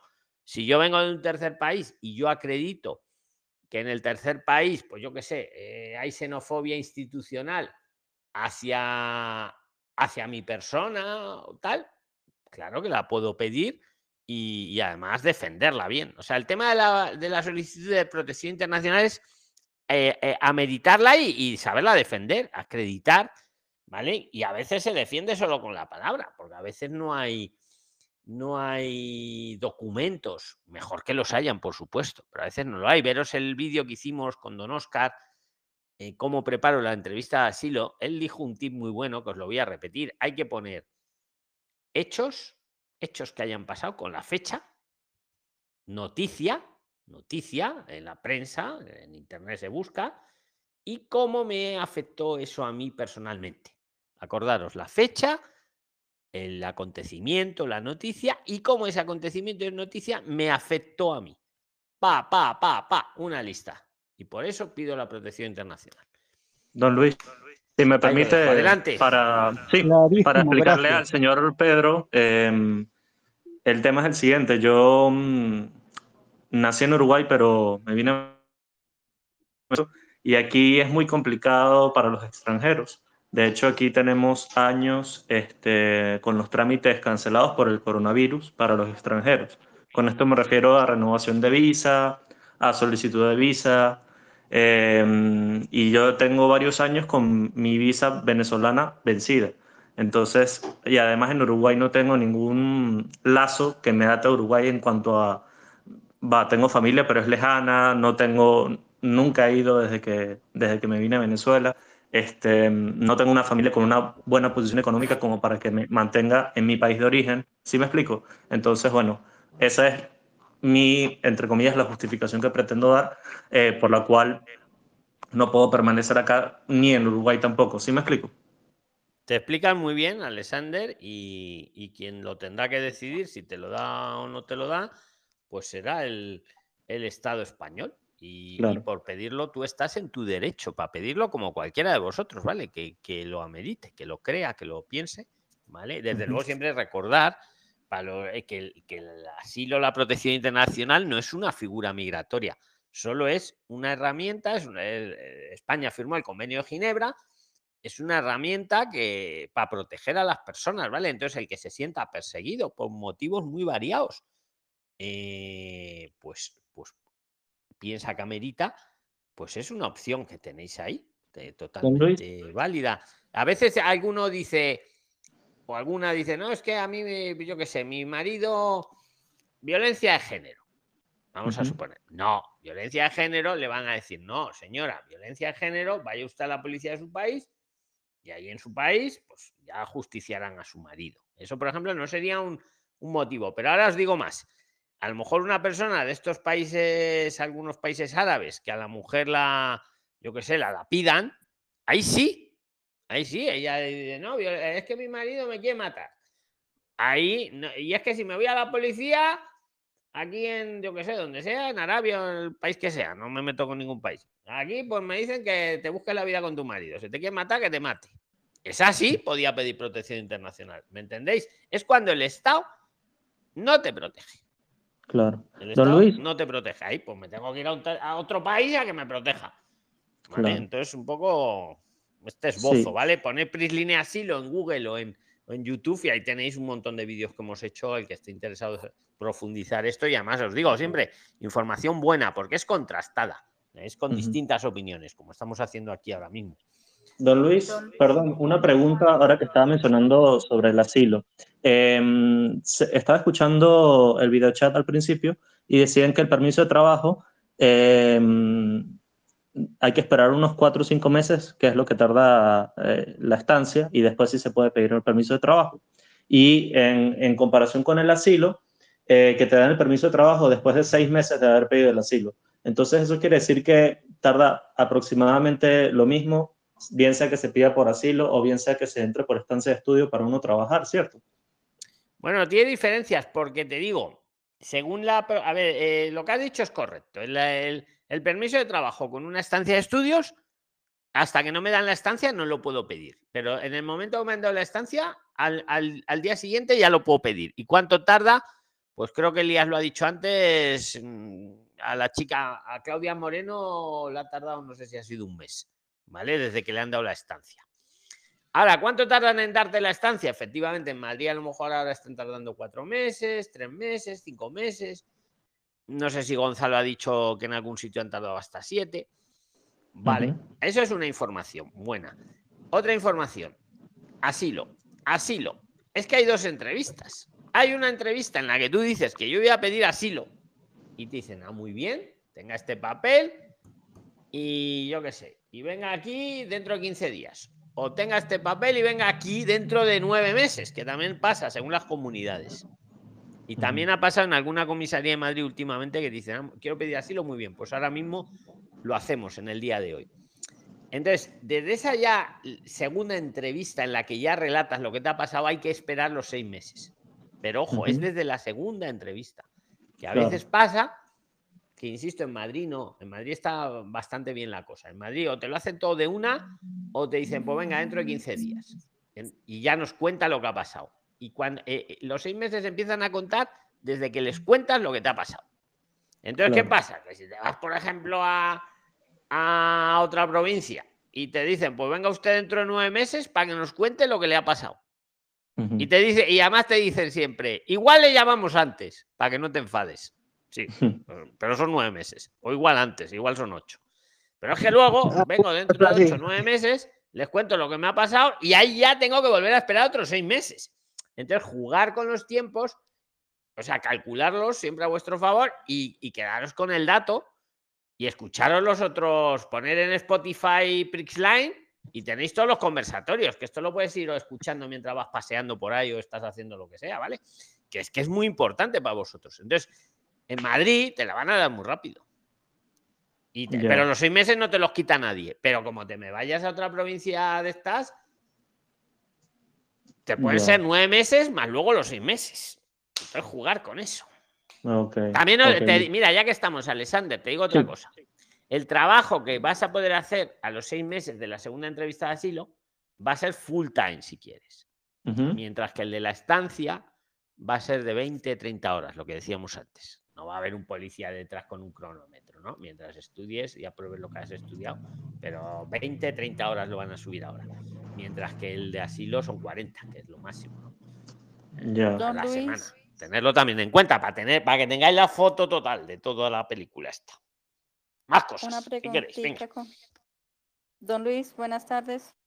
Buenas Marta tardes, preséntate, porfi, para todos. Marta de Colombia. Adelante, Marta.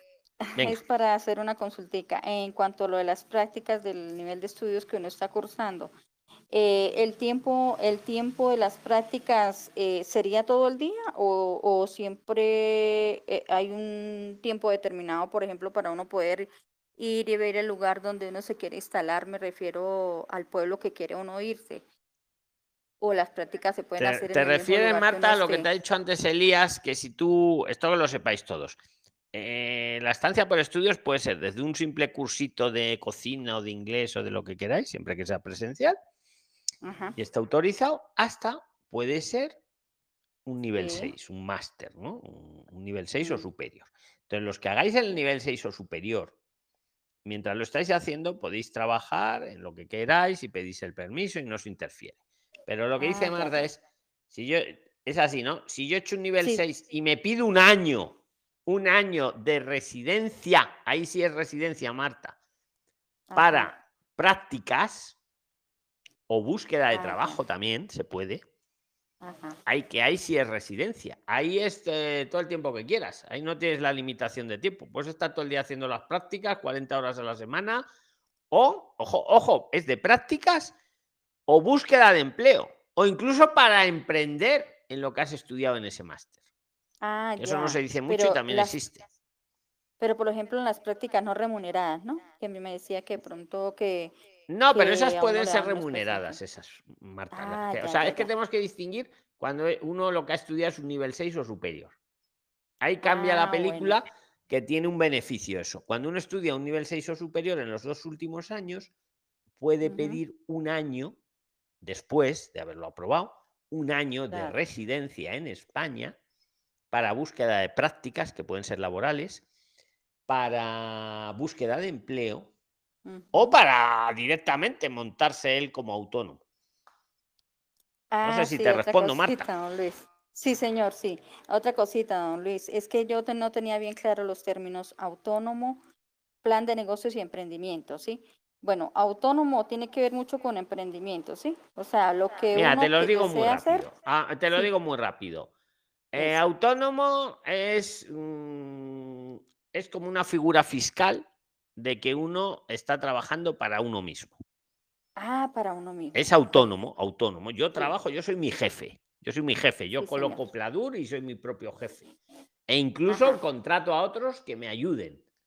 Pero yo soy autónomo, no, no, no- tengo jefe, soy autónomo. ¿vale? Eso es la palabra autónomo. La palabra plan de negocio, que la has mencionado, eso es, eso es plan, Sí, lo sí. dice la palabra, plan de negocio. A día de hoy, si yo, por ejemplo, quiero montarme como autónomo para instalar Pladur, sigo con el ejemplo, les tengo que presentar cómo va a ser mi negocio. Un plan. Un plan por escrito, en papel. Pues mira, voy a instalar Pladur, voy a cobrar tanto por cada instalación, voy a hacerlo yo solo o voy a tener un empleado que me ayude. Mm, Un plan, ¿vale? Eso es el plan de negocio, que te lo piden cuando quieres Ah. trabajar tú como autónomo, ¿vale? Un plan de negocio. A día de hoy, ¿eh? Que en el borrador quieren quitarlo del plan de negocio, pero a día de hoy te lo piden. ¿Y cuál era la tercera? ¿Era autónomo, plan de negocio? ¿Y cuál era la otra, Marta? Ah, ¿Cómo, perdón, que se ha ido la voz? Creo que la otra era emprendimiento. creo recordar. Y emprendimiento. Emprendimiento. Emprender es emprendi- eh, un emprendimiento, un emprender. Emprendimiento. Pues, sí, es que se te va un poco la voz, pero bueno, emprendimiento, emprender es emprender. Es una persona que decide hacer algo. Pues yo voy a hacer algo. Voy a hacer, yo qué sé, voy a instalar Pladur. Voy a instalar Pladur, voy a hacer un emprendimiento de Pladur. Para lo cual, para lo cual, me tengo que hacer autónomo, o mejor dicho, Ajá. para lo cual tengo que presentar un plan de negocio y si me lo aprueban, me hago autónomo. Y el conjunto es que estoy Ah, ya, emprendiendo. ya, ya, ya. Estoy emprendiendo un negocio de Pladur. ¿Queda claro, Marta? Correcto. Es que te pierdo un poco la voz, Ah, ¿eh? Muy claro, Luis. Sí, sí, muchas gracias, don Luis. Gracias, ya me despejé la duda. No, pero Muy buenas amable. tardes de nuevo. muchas gracias, Marta. Ha quedado por así favor, para todos. Venga, Pedro, ¿qué querías decir? Muchas gracias, Marta. Sí, es que hay un, hay un programa de repoblar, de, para repro- repoblar. Ese es más directo cuando uno llega allá, saca su NIE, su stand, o sea, su lugar de, de vivienda y todo eso. ¿De ahí se puede postular esos programas o hay que hacerlo directo del extranjero? A ver, yo siempre os digo que el tema de la repoblación os piden requisitos, os pedirán la mayoría una residencia, una estancia, un NIE. Yo todavía no conozco una empresa que haya dicho, yo os voy a hacer todo el todo el pack. Conocí una abogada que no me gustaba mucho, no, nunca la invité al canal, eh, que, intentó hacer algo así. Dice, venga, yo voy a hacer aquí el que quiera repoblar, porque se inspiró en nosotros, porque aquí el que España quería, había que repoblarla, no lo decía nadie, hasta que salió Susana y un servidor diciendo a todo el planeta esto. Pero bueno, conocí eso, pero no debía funcionar. ¿Qué pasa? Que si tú quieres repoblar, tienes que tener un permiso de trabajo, tienes que tener, y esas leyes, por mucho que quieras repoblar, están ahí. Entonces, mm, yo siempre os pongo ahí un montón de enlaces ya, bueno, son 12, 15 enlaces de páginas de empresas que ayudan a repoblar. Pero siempre os digo, ojo, lo mejor es que repuebles por tu cuenta, porque todas estas empresas, páginas, te van a pedir requisitos. Porque una empresa no puede decir a una persona, vente aquí, quédate irregular y repuebla. Y, y yo te ayudo. No, porque entonces eso sería delito para la empresa. Otra cosa es que tú vengas y repuebles, Pedro, como te dé la gana. Y otra cosa es que uses esas herramientas para inspirarte. Oye, que tú tienes un permiso, yo que sé, una visa no lucrativa o una visa de no sé qué, o una estancia de no sé cuántos, y te quieras ir a hacerlo en un pueblo y repoblar, pues sí, perfecto. ¿Vale? Y entonces ahí a lo mejor la empresa o la página te apoya porque tú tienes una, un estatus migratorio. Pero lo que yo todavía no he visto es que haya empresa que te ayude con el estatus migratorio y también te ayude a repoblar. Eso yo todavía no lo he visto. He visto una abogada que lo intentó, pero yo creo que fracasó. Una abogada canaria. Os doy pistas. Que a mí no me gusta, pero bueno, ahí está. Con respeto. Hola, Esa. ¿qué, qué pasaba? Que todo el que quería repoblar quería venir irregular. ¿Y qué iba a hacer la señora con un irregular? ¿Traer irregulares? Se le iba a caer el pelo. Otra cosa es que uno eh, que se quede irregular uno por motu propio. Eso no, es- eso no pasa nada para él, porque lo ha decidido él. Pero no hay una empresa que le está diciendo quédate irregular y repuebla, no. ¿Que quieres repoblar estando regular? Perfecto. Porque repoblar podéis repoblar estando regular y estando irregular. De las dos formas se puede repoblar. Y de hecho, yo a mí me gusta más eh, los pueblos que las ciudades, aunque solo sea porque eh, son como yo llamo océanos azules. No hay tanta competencia ni de trabajo ni de nada. Ahora, claro, hay 8.000 pueblos, todos no podemos ir al mismo pueblo, porque si vamos todos al mismo pueblo, lo saturamos. Si, eh, si vamos a un pueblo, los 20.500 prilines, a un pueblo de 500 habitantes, es que nos lo comemos. El pueblo, ¿no? Hay que diversificarse.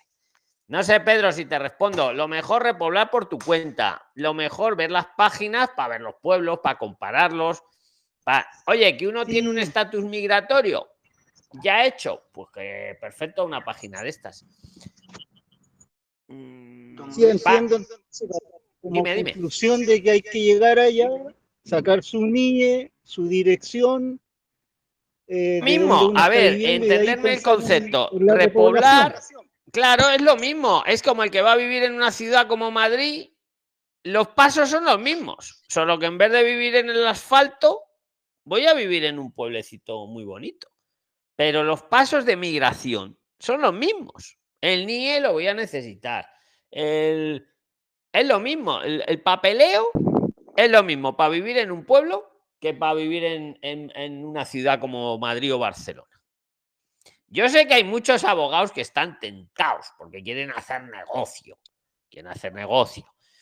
Y, y claro, la idea esta repoblación la ven y se les hacen los estos chiribitas, pero luego encuentran este tema. Dicen, joder, pero es que, es que les tendré que regularizar de alguna forma. Y la regularización Luis. es lo mismo. Si es para venir a un pueblo que para venir al asfalto. Es lo mismo. Es más fácil para un pueblo, pero no hay un. Digamos que no hay una ley que diga el que viene a repoblar lo tiene más fácil. Esa, esa ley no existe. El repoblar es repoblar, pero o por uno mismo o a través de una empresa o página de estas, pero la empresa en la página, como siempre os digo, os pide requisitos. ¿Qué os pide de requisitos? Que estéis regulares. Pues claro, no puede haber una empresa que repueble con personas que están irregulares. Se le caería el pelo. Pedro, no sé si queda claro un poco. ¿Alguna Yo- yo duda le de quería esto? yo le A quería venga. aportar algo a Pedro. Venga, Gonzalo y luego va Yubi. Venga, adelante, Gonzalo.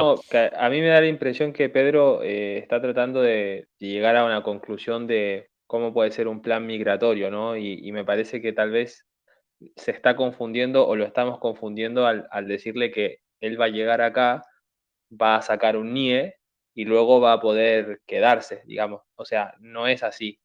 Eh, tener un NIE no, no es que te permite quedarte. Cuando uno llega acá, uno puede tramitar un NIE, que es un documento que te permite hacer algunos trámites. Pero Bueno, para diría yo, acá, Gonzalo, que es un documento básico para la mayoría de los trámites. claro, claro. Pero efectivamente, Pero- un NIE no es una residencia, no es un. Tal cual. O sea, él tiene que llegar acá con un plan previamente ya estudiado de cuál va a ser la, la manera legal a través de la cual tú te vas a quedar. Por ejemplo, vas a llegar acá y pasados unas semanas vas a presentar una estancia de estudio o vas a haber venido ya directamente desde Chile con una visa o vas a haber buscado desde Chile un trabajo que te manden un contrato para Chile y postules a una residencia, o sea, un visado laboral por el medio del consulado. No y es todo esto, acá- permíteme, Gonzalo, permíteme, y todo esto voy a hacerlo en el asfalto, en una ciudad, o lo voy a hacer repoblando. Claro, Pero no es que llegas acá, sacas un NIE y dices, bueno, ahora me quedo. No, o sea, hay gente que hace eso, pero bueno, es una, una migración y, y, digamos irregular esa. Y no, me parece que tu pregunta iba por el otro lado, ¿no? Me parece. Claro, lo que Pedro, sucede- ¿qué opinas? Que luego va Yubi, venga. Lo que sucede es que esos planes de inmigración para repoblar tienen una, una jurisdicción distinta, porque ellos necesitan y no te van a estar haciendo el, no te van a estar negando ni los tiempos, ellos quieren que ya vivas ahí. No- evidente que hay que Claro, hacer pero- regulares pero- normales. Del Pero no NIE es tan así, Pedro, porque to- todos los, digamos, a menos que tú conozcas una organización que te ayude con eso, eh, toda la, todas las organizaciones finalmente se tienen que regir bajo la ley que eh, hay emigraciones para España. Así es, Entonces, así es lo que acaba, lo que está diciendo Gonzalo. Así es, porque por mucha organización que hay, como hubiera una organización que no se rigiera por la ley, a esa, a esa se le cae el pelo. Y no puede No haber como- una organización. Claro. O sea, no es como que hay un pueblo que dice quién quiere venir, ah, tú quieres venir, listo, nos Eh, eh, saltamos el que todas las venir a leyes. este pueblo y- le hago no, no, regular. Por venir Claro, no aquí así. ya tiene todos los papeles. Eso no existe. no es así. Y, y de que hecho, todos los pueblos querrían hacerlo, ¿eh? Ojo, más de un pueblo querría, porque los pueblos quieren gente, pero no pueden, porque la ley, como bien nos explica Gonzalo, está por encima. Y no puede haber un alcalde que diga, el que venga aquí, le doy todos los papeles. Eso no, no, No, puede y y, por ejemplo, yo intenté y ver la posibilidad de irme a un pueblo. Yo ahora igual estoy acá en Cataluña, en, en cerca de Barcelona, pero yo intenté irme a un pueblo en Aragón y contacté con una organización que buscan gente y en mi caso mi experiencia fue que primero ellos no tenían ninguna injerencia legal, o sea, no, y tampoco tienen conocimientos de las leyes de migración para ayudarte, o sea, eso a mí me sorprendió mucho. Después tenían toda la disposición para, una vez que estés acá, te ayudamos a buscar una casa. Eso sí, yo lo vi. Pero con ganas de tienes que estar regular, Gonzalo, es lo que os acabo de decir. cual. Tienes que estar Hay que estar regular. Da igual que seas español, da igual que seas comunitario o da igual que seas de Venezuela, de Panamá o de Colombia. Pero Claro. tienes que estar regular porque como lo que le pasó a Gonzalo, ni sabían de migración, ni sabían. Claro. Pero claro, tienes que estar regular porque si no se les cae el pelo. Sí, le voy a dar un con- sí le voy a dar un consejo a Pedro. Hay, Chile tiene un convenio con España a través del cual si una empresa española te quiere contratar, no necesitas pasar por un sistema de, para hacértelo fácil, no necesitan preguntarle a la administración española, te pueden contratar directamente de una forma más rápida.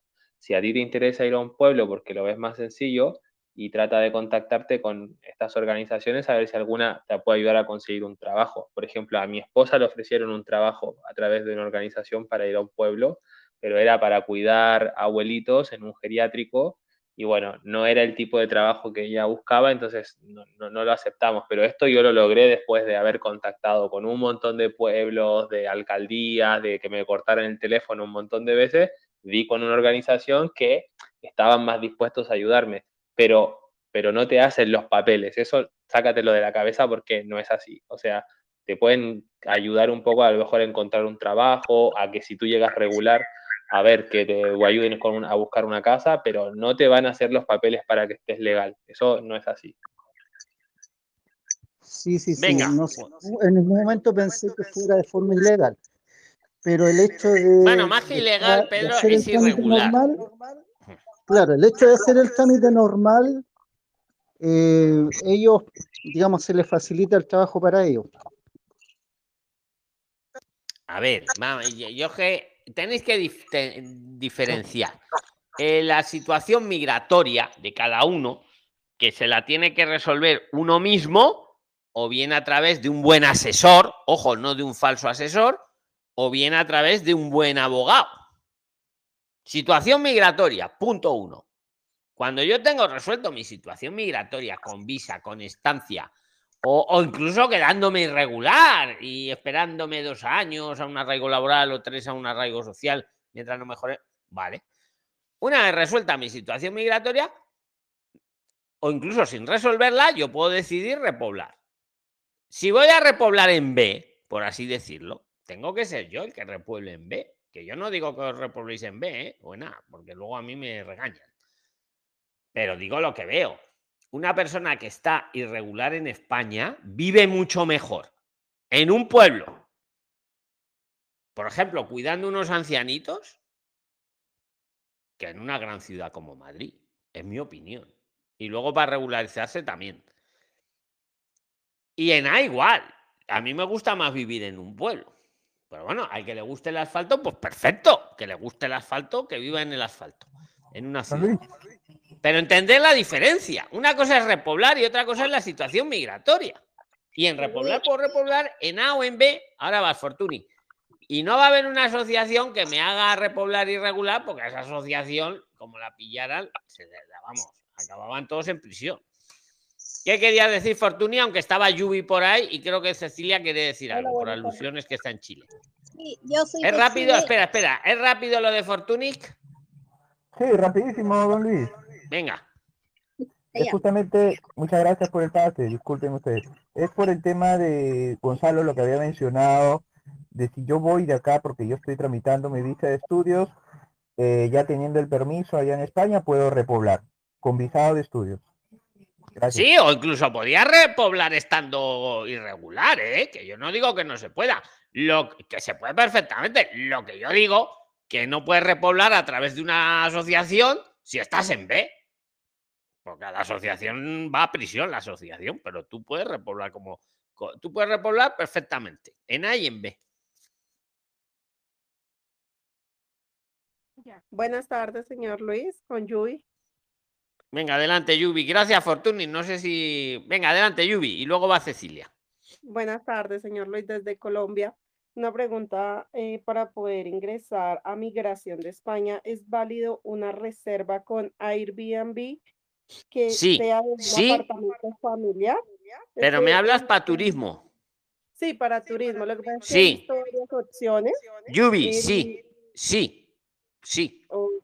Que sea Yo lo que no sé, familiar. lo digo que no lo sé. Lo que sé, lo digo también. Sí, perfectísimamente os vale un Airbnb eh, para un viaje de turismo, para acreditar la estancia, perfectísimamente. ¿Alguna cosa más. Yubi? Sí, otra pregunta. Para hacer las prácticas de Printline, ¿es necesario hacerlo en los primeros 90 días de turismo o se puede hacer de manera irregular? Las Eh, prácticas, como son no laborales, las puedes hacer como quieras. Ok, estando después de... Claro, porque estás estudiando. Y se puede estudiar en B. Se puede estudiar en B, en Prisline y en cualquier institución. Podéis estudiar en B. Don Luis. Después de que se toma el curso de Printline, ¿cuánto tiempo tiene uno para empezarlo a... Un año. a Un año.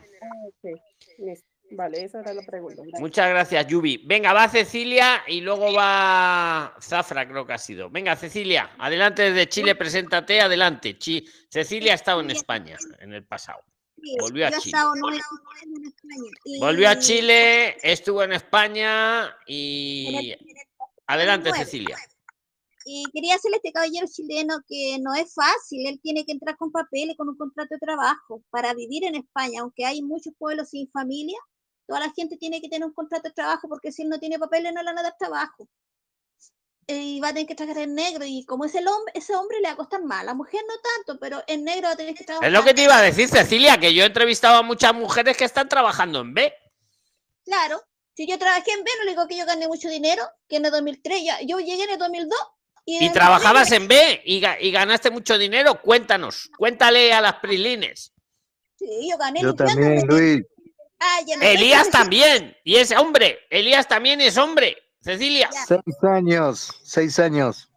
Ah, bueno, es que es suerte, hay personas que. Yo me voy a ir, que luego me llevan preso, prislines. No, todos los. Os dejo que habléis entre vosotros. Yo os escucho.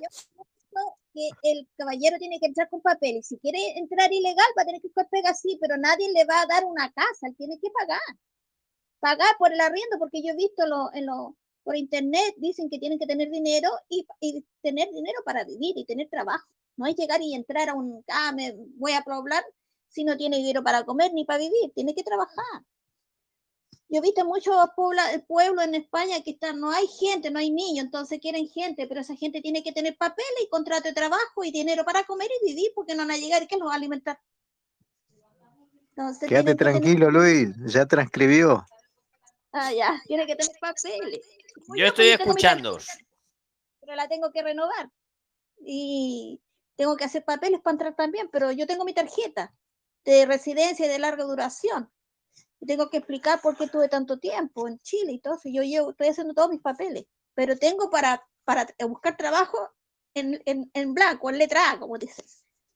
Pero hay personas que le va a costar, porque a mí me costó un año, a otra persona le está costando tener su tarjeta para trabajo, tres años, dos años, porque no- los españoles son muy desconfiados para hacer los papeles a las personas, siempre piensan que le van a hacer daño si le hacen el papel a alguien, lo van a perjudicar.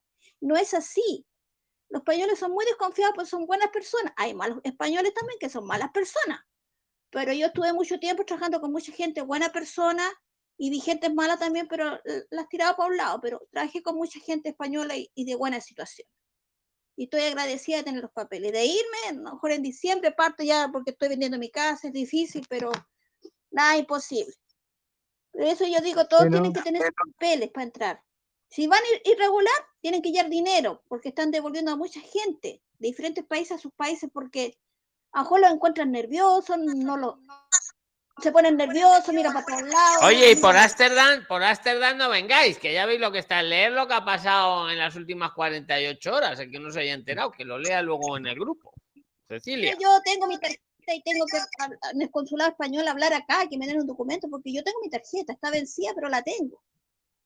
Y no, yo, yo, y yo tengo mi seguridad social en España también, yo la tengo ahí. Yo tengo que renovar nomás, renovar y, y hablar aquí en el consulado, porque Me, me dan un teléfono, me dan otro, pues me dicen que tengo que ir a Madrid a renovarla. Pero ese niño que otro día yo hablé que la, la mujer dijo que su esposo la había renovado en, en Colombia, ¿qué tipo de tarjeta? Bueno, queda, eh, Cecilia, queda clarísimo y sobre todo lo que promovemos en este canal, emigración seria, responsable, planificada, segura y el que Claro. pueda venir en A, pues siempre va a ser mejor, va a tener más beneficio que, que no. Sí, Luis.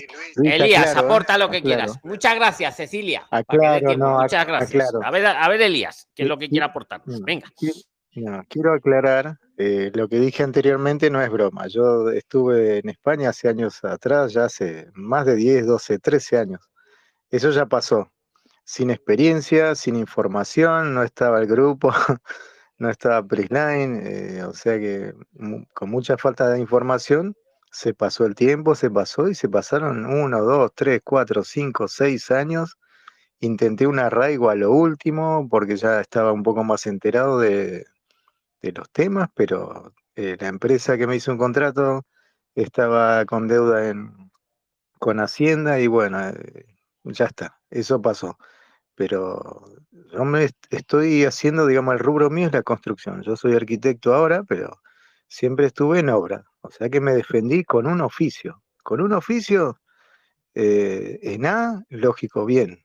Pero en B, si no queda otra, uno se defiende. Pero venir, hay que venir, como están diciendo, preparados, con dinero y, y bueno, a lo mejor es esta la información que se tiene a día de hoy, que está el grupo, que el tema de, de los estudios, hay, hay varias formas, pero hacer las cosas bien, yo ahora volví hace poquito y estoy haciendo las cosas bien.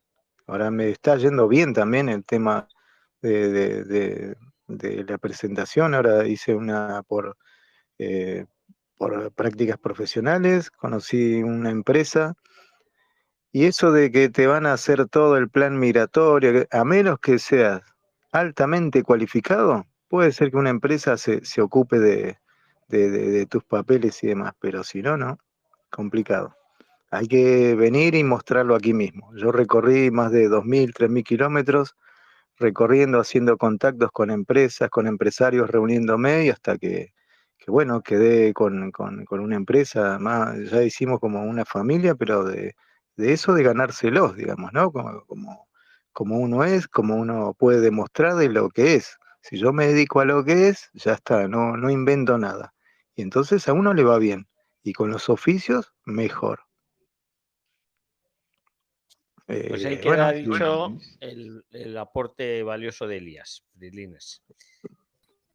Don Luis.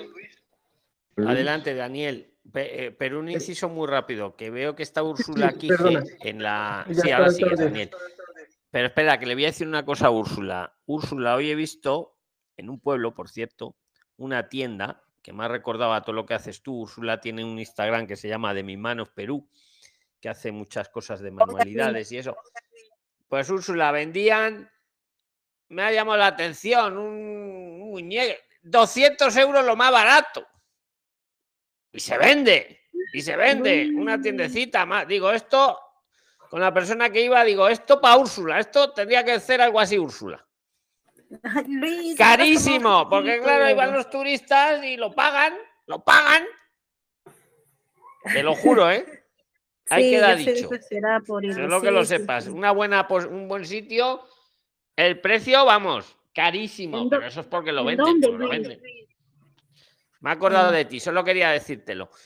Venga, ¿En ¿quién dónde, era? Daniel, no? ¿O ¿Quién, quién iba a tomar Sí, la sí, palabra? Daniel, yo. Adelante, Daniel, venga. Don Luis, bueno, yo ahorita me había dado la palabra, pero tengo, pues no me quedó clara la, la pregunta.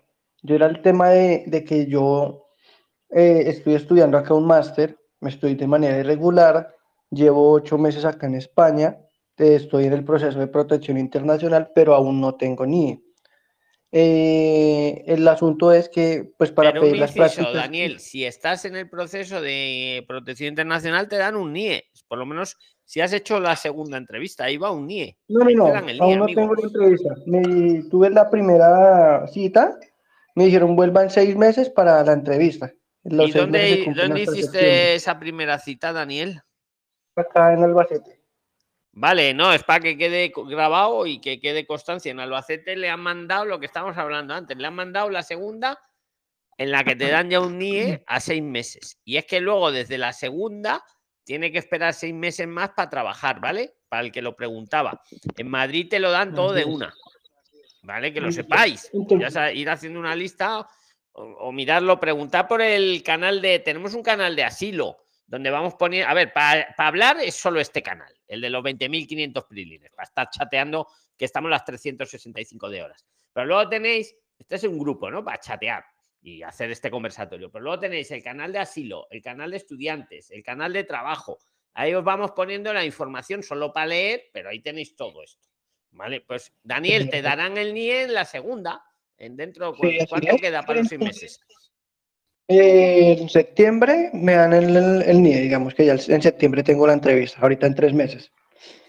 Pero la pregunta es, si yo quisiera pedir en este momento las prácticas con el máster, con el que, nos, que son no laborables, ¿me lo Pues podrían eso hacer el tienes con- que hablarlo con la universidad en la que estás haciendo el máster o el centro, porque eso lo sabe el centro, amigo. Yo te diría que lo hables con ellos y se lo digas. Le dices, mira, me quedan tres meses para el NIE, eh, puedo hacer ya las prácticas no laborales, porque eso ya depende de cada institución. Yo pienso, en mi opinión, que unas prácticas no laborales sí. Yo pienso que sí. Bueno, salvo que necesiten hacerte un seguro o algo, y ahí sí necesitarán el NIE. Mm, Háblalo con ellos, a ver, a ver qué te dicen, amigo. Ok, perfecto. Vale, don Luis, muchas gracias.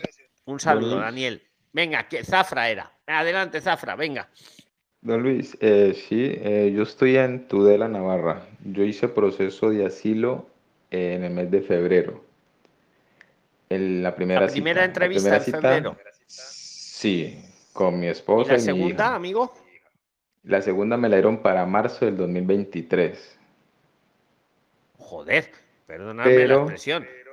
Sí, sí, sí, también. Todo el mundo aquí en Tudela Un aterrado año, un año para la segunda citas. entrevista. Sí, un año.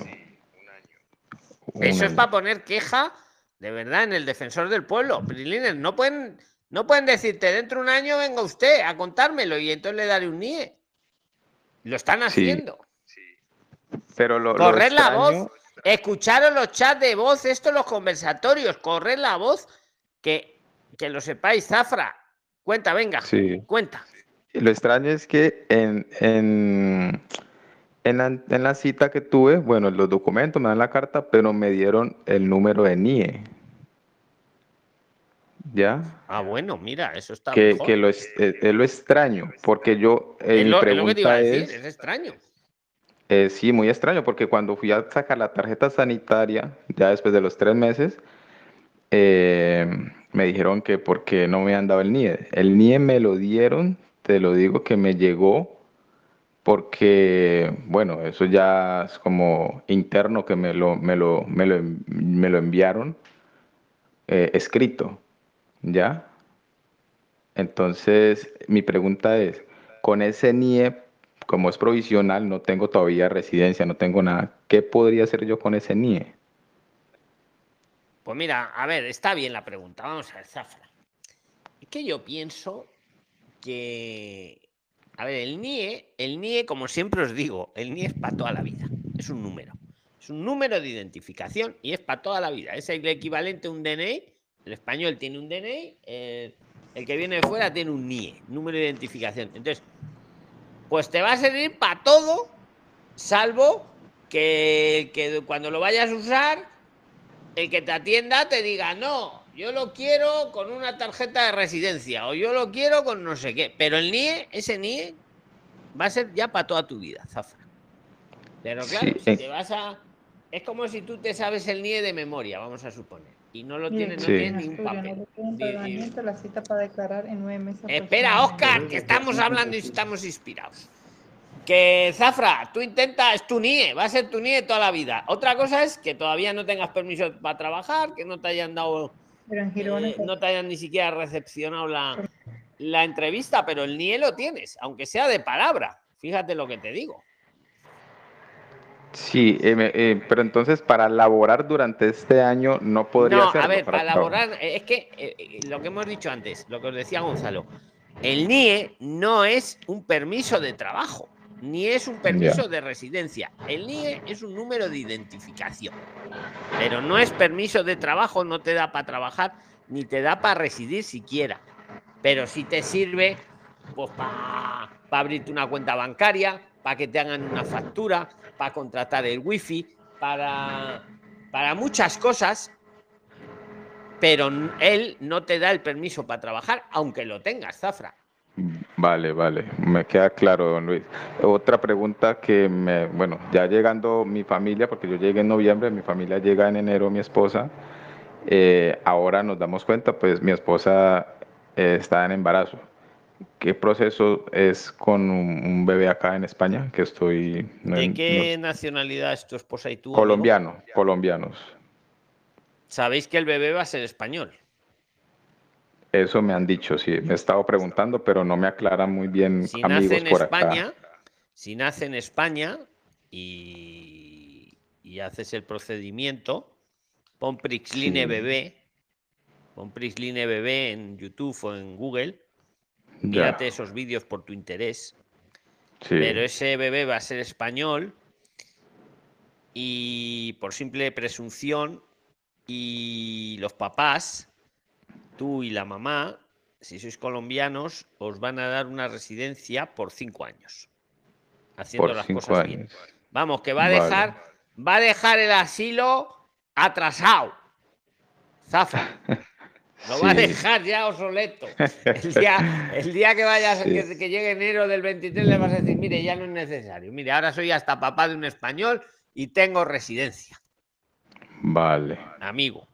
Pon Prisline bebé, mírate los vídeos y, y hablamos cuando quieras. ¿Vale? Seguimos hablando. Vale, Luis. Muchas Venga, gracias. amigo, un saludo. Venga, más cosas. Venga, el que quiera, más cosas. Don Luis, disculpe. Buenas tardes. Eh, A ver, el que ha dicho don Luis Buena, ese se le ha oído escuchado bien, porque luego se había una voz que no se escuchaba, o sea que venga, has ganado. Venga, habla.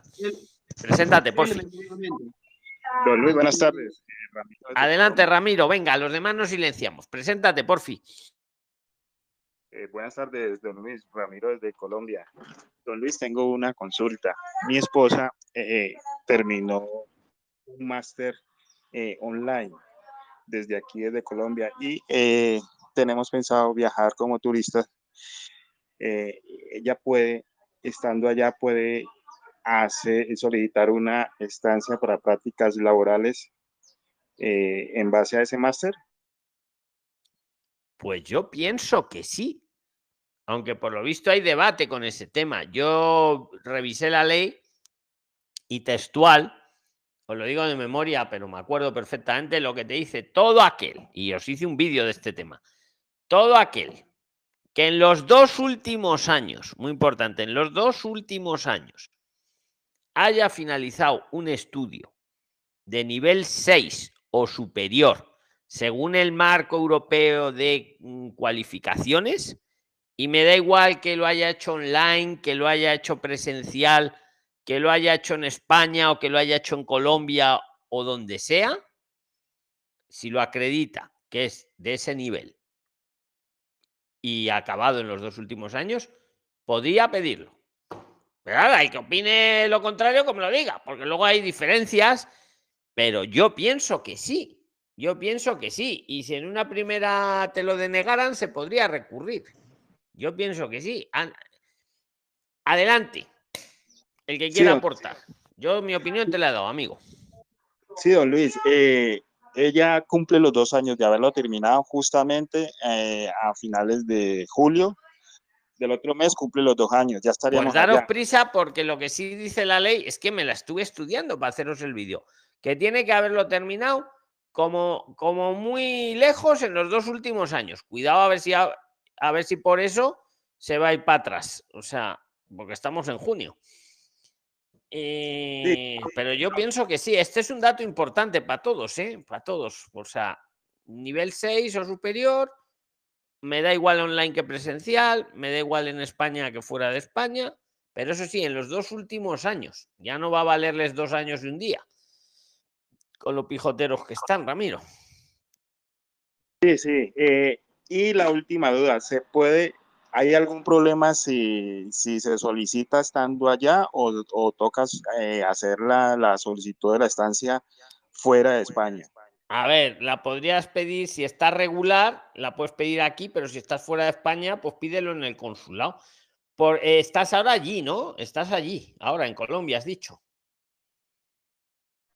Sí, pero ya el otro mes eh, creo que, que viajamos, entonces el pensado es pedir a Claro, la- pero la escucha, se os va a ir el plazo, porque sigue, lo que sí son dos, en los dos últimos años.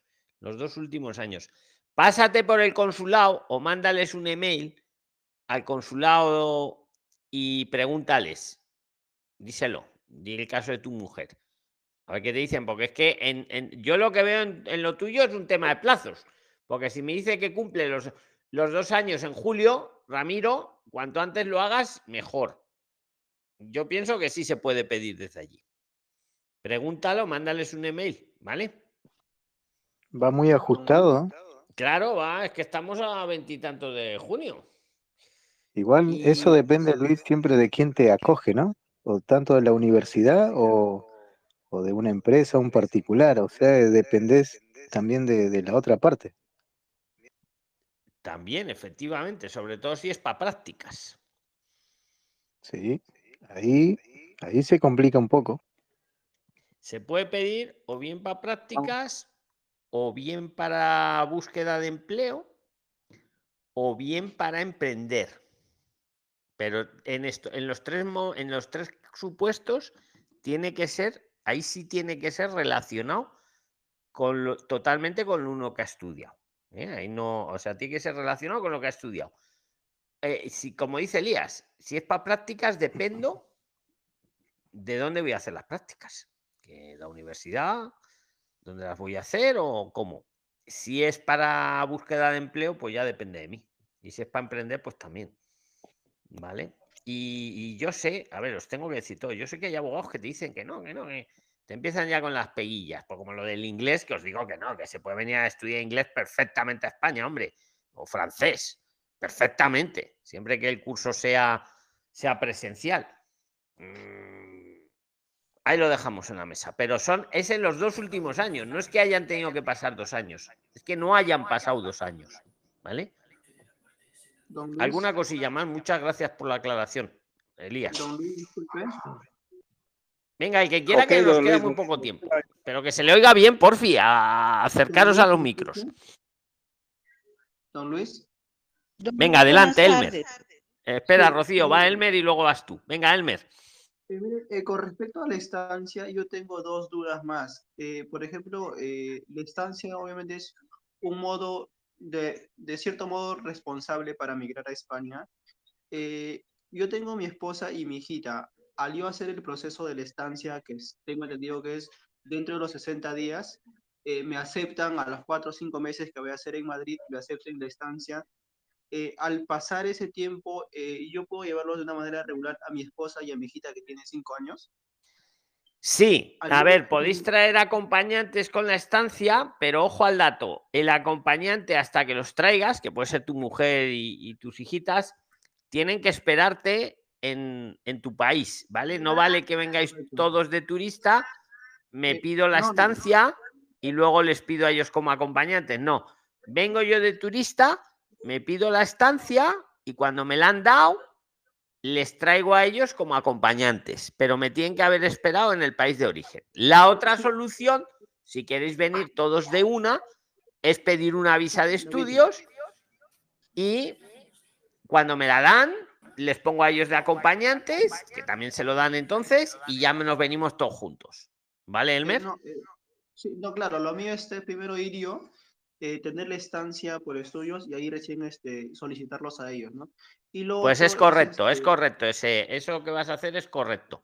Porque la clave es que los acompañantes en la estancia esperen antes de venir, Sí. hasta que te la hayan dado. Sí, sí, es- correcto. Yo, por ejemplo, yo acá en mi país, yo tengo este, un grado técnico, eh, grado técnico en refrigeración de aire acondicionado.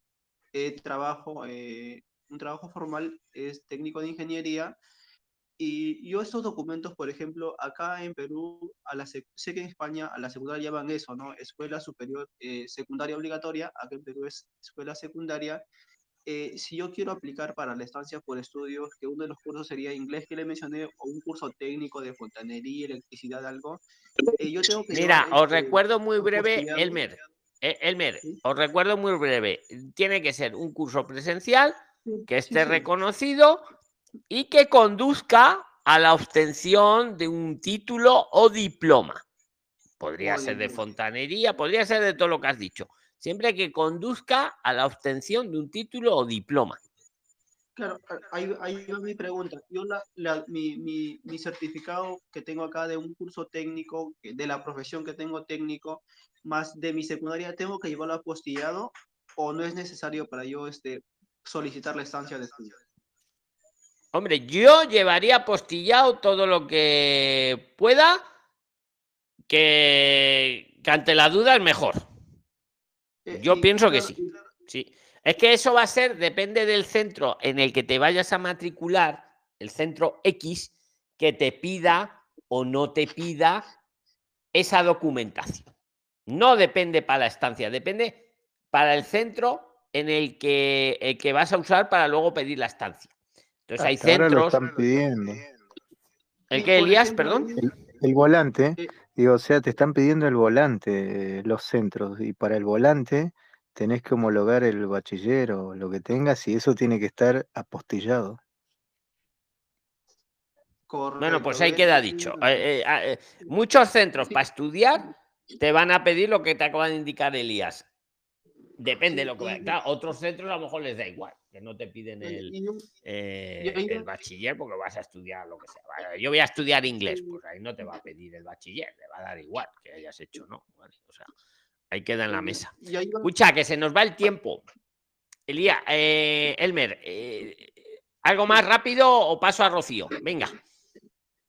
el- y ahí va, ponte, escu- acabo de leer el, acabo de leer el, el- ¿Puedo el- usted responder una en, pregunta? en Telegram, eh, yo, este, un consejo, ¿no? Lo que yo voy a hacer, y yo tomo mi documento, yo voy inicialmente por turista y después voy a ver que mi familiar, mi esposa, me envíe toda la documentación. Como turista, nada más que la ropa que tengo que llevar para los 10 días que voy de turismo, y toda la documentación luego me la van a enviar.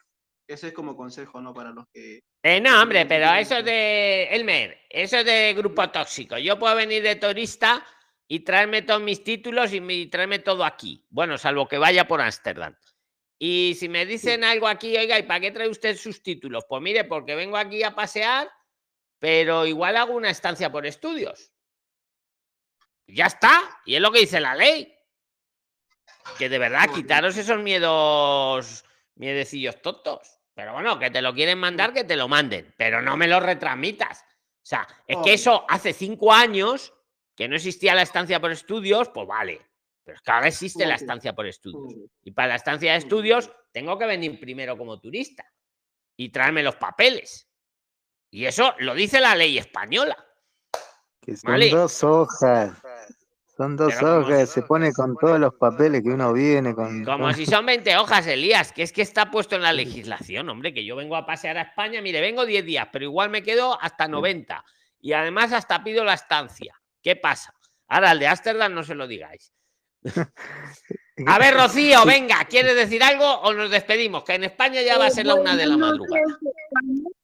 Buenas noches, noches, España. Buenas tardes, eh, el resto de países. Bueno, mi pregunta es la siguiente. Si yo soy casada con un ciudadano que se hizo español, ¿él tiene que enviarme acta de manifestaciones o yo presento eh, para salir del país el DNI de él, el pasaporte, el registro civil de matrimonio y ya? ¿O cómo es? ¿De qué Porque, a país ver, yo tengo de Colombia, yo estoy en Colombia. Yo tengo mis dos hijos en España, pero los reagrupó el padre, ¿sí? Ya ellos tienen tarjeta comunitaria. Uno vive en Madrid y la niña vive en, en Málaga. Entonces, pues yo soy la única que me quedé acá en Colombia con mi mamá porque yo soy única hija. Entonces, mi papá falleció y yo quiero irme con mi mamá que pues tiene 85 años, o sea, la abuela. Em, pero mi hijo, por ejemplo, el mayor que ya lleva como 10 años allá, hasta hace poco metió papeles para la nacionalidad en Madrid y no le han dado respuesta. Mi hija hasta ahora va a cumplir dos años y hablé con ella y me dijo que le faltaba el pasaporte para pedir la nacionalidad también porque ya ya cumplió dos años, ahorita el 8 de marzo, ya se fue en el 2020. Entonces ella me dijo que le faltaba el pasaporte para, creo que lo necesita para pedir la nacionalidad. Entonces estoy hablando con el papá de ellos y me dice, pregunte si con esos papeles que tiene míos, o sea, yo tengo el registro civil de, él de español, tengo el DNI, tengo el pasaporte y pues el registro civil de matrimonio pues lo saco y lo apostillo y ya. Entonces, pero es necesario, me piden el acta de manifestaciones o no.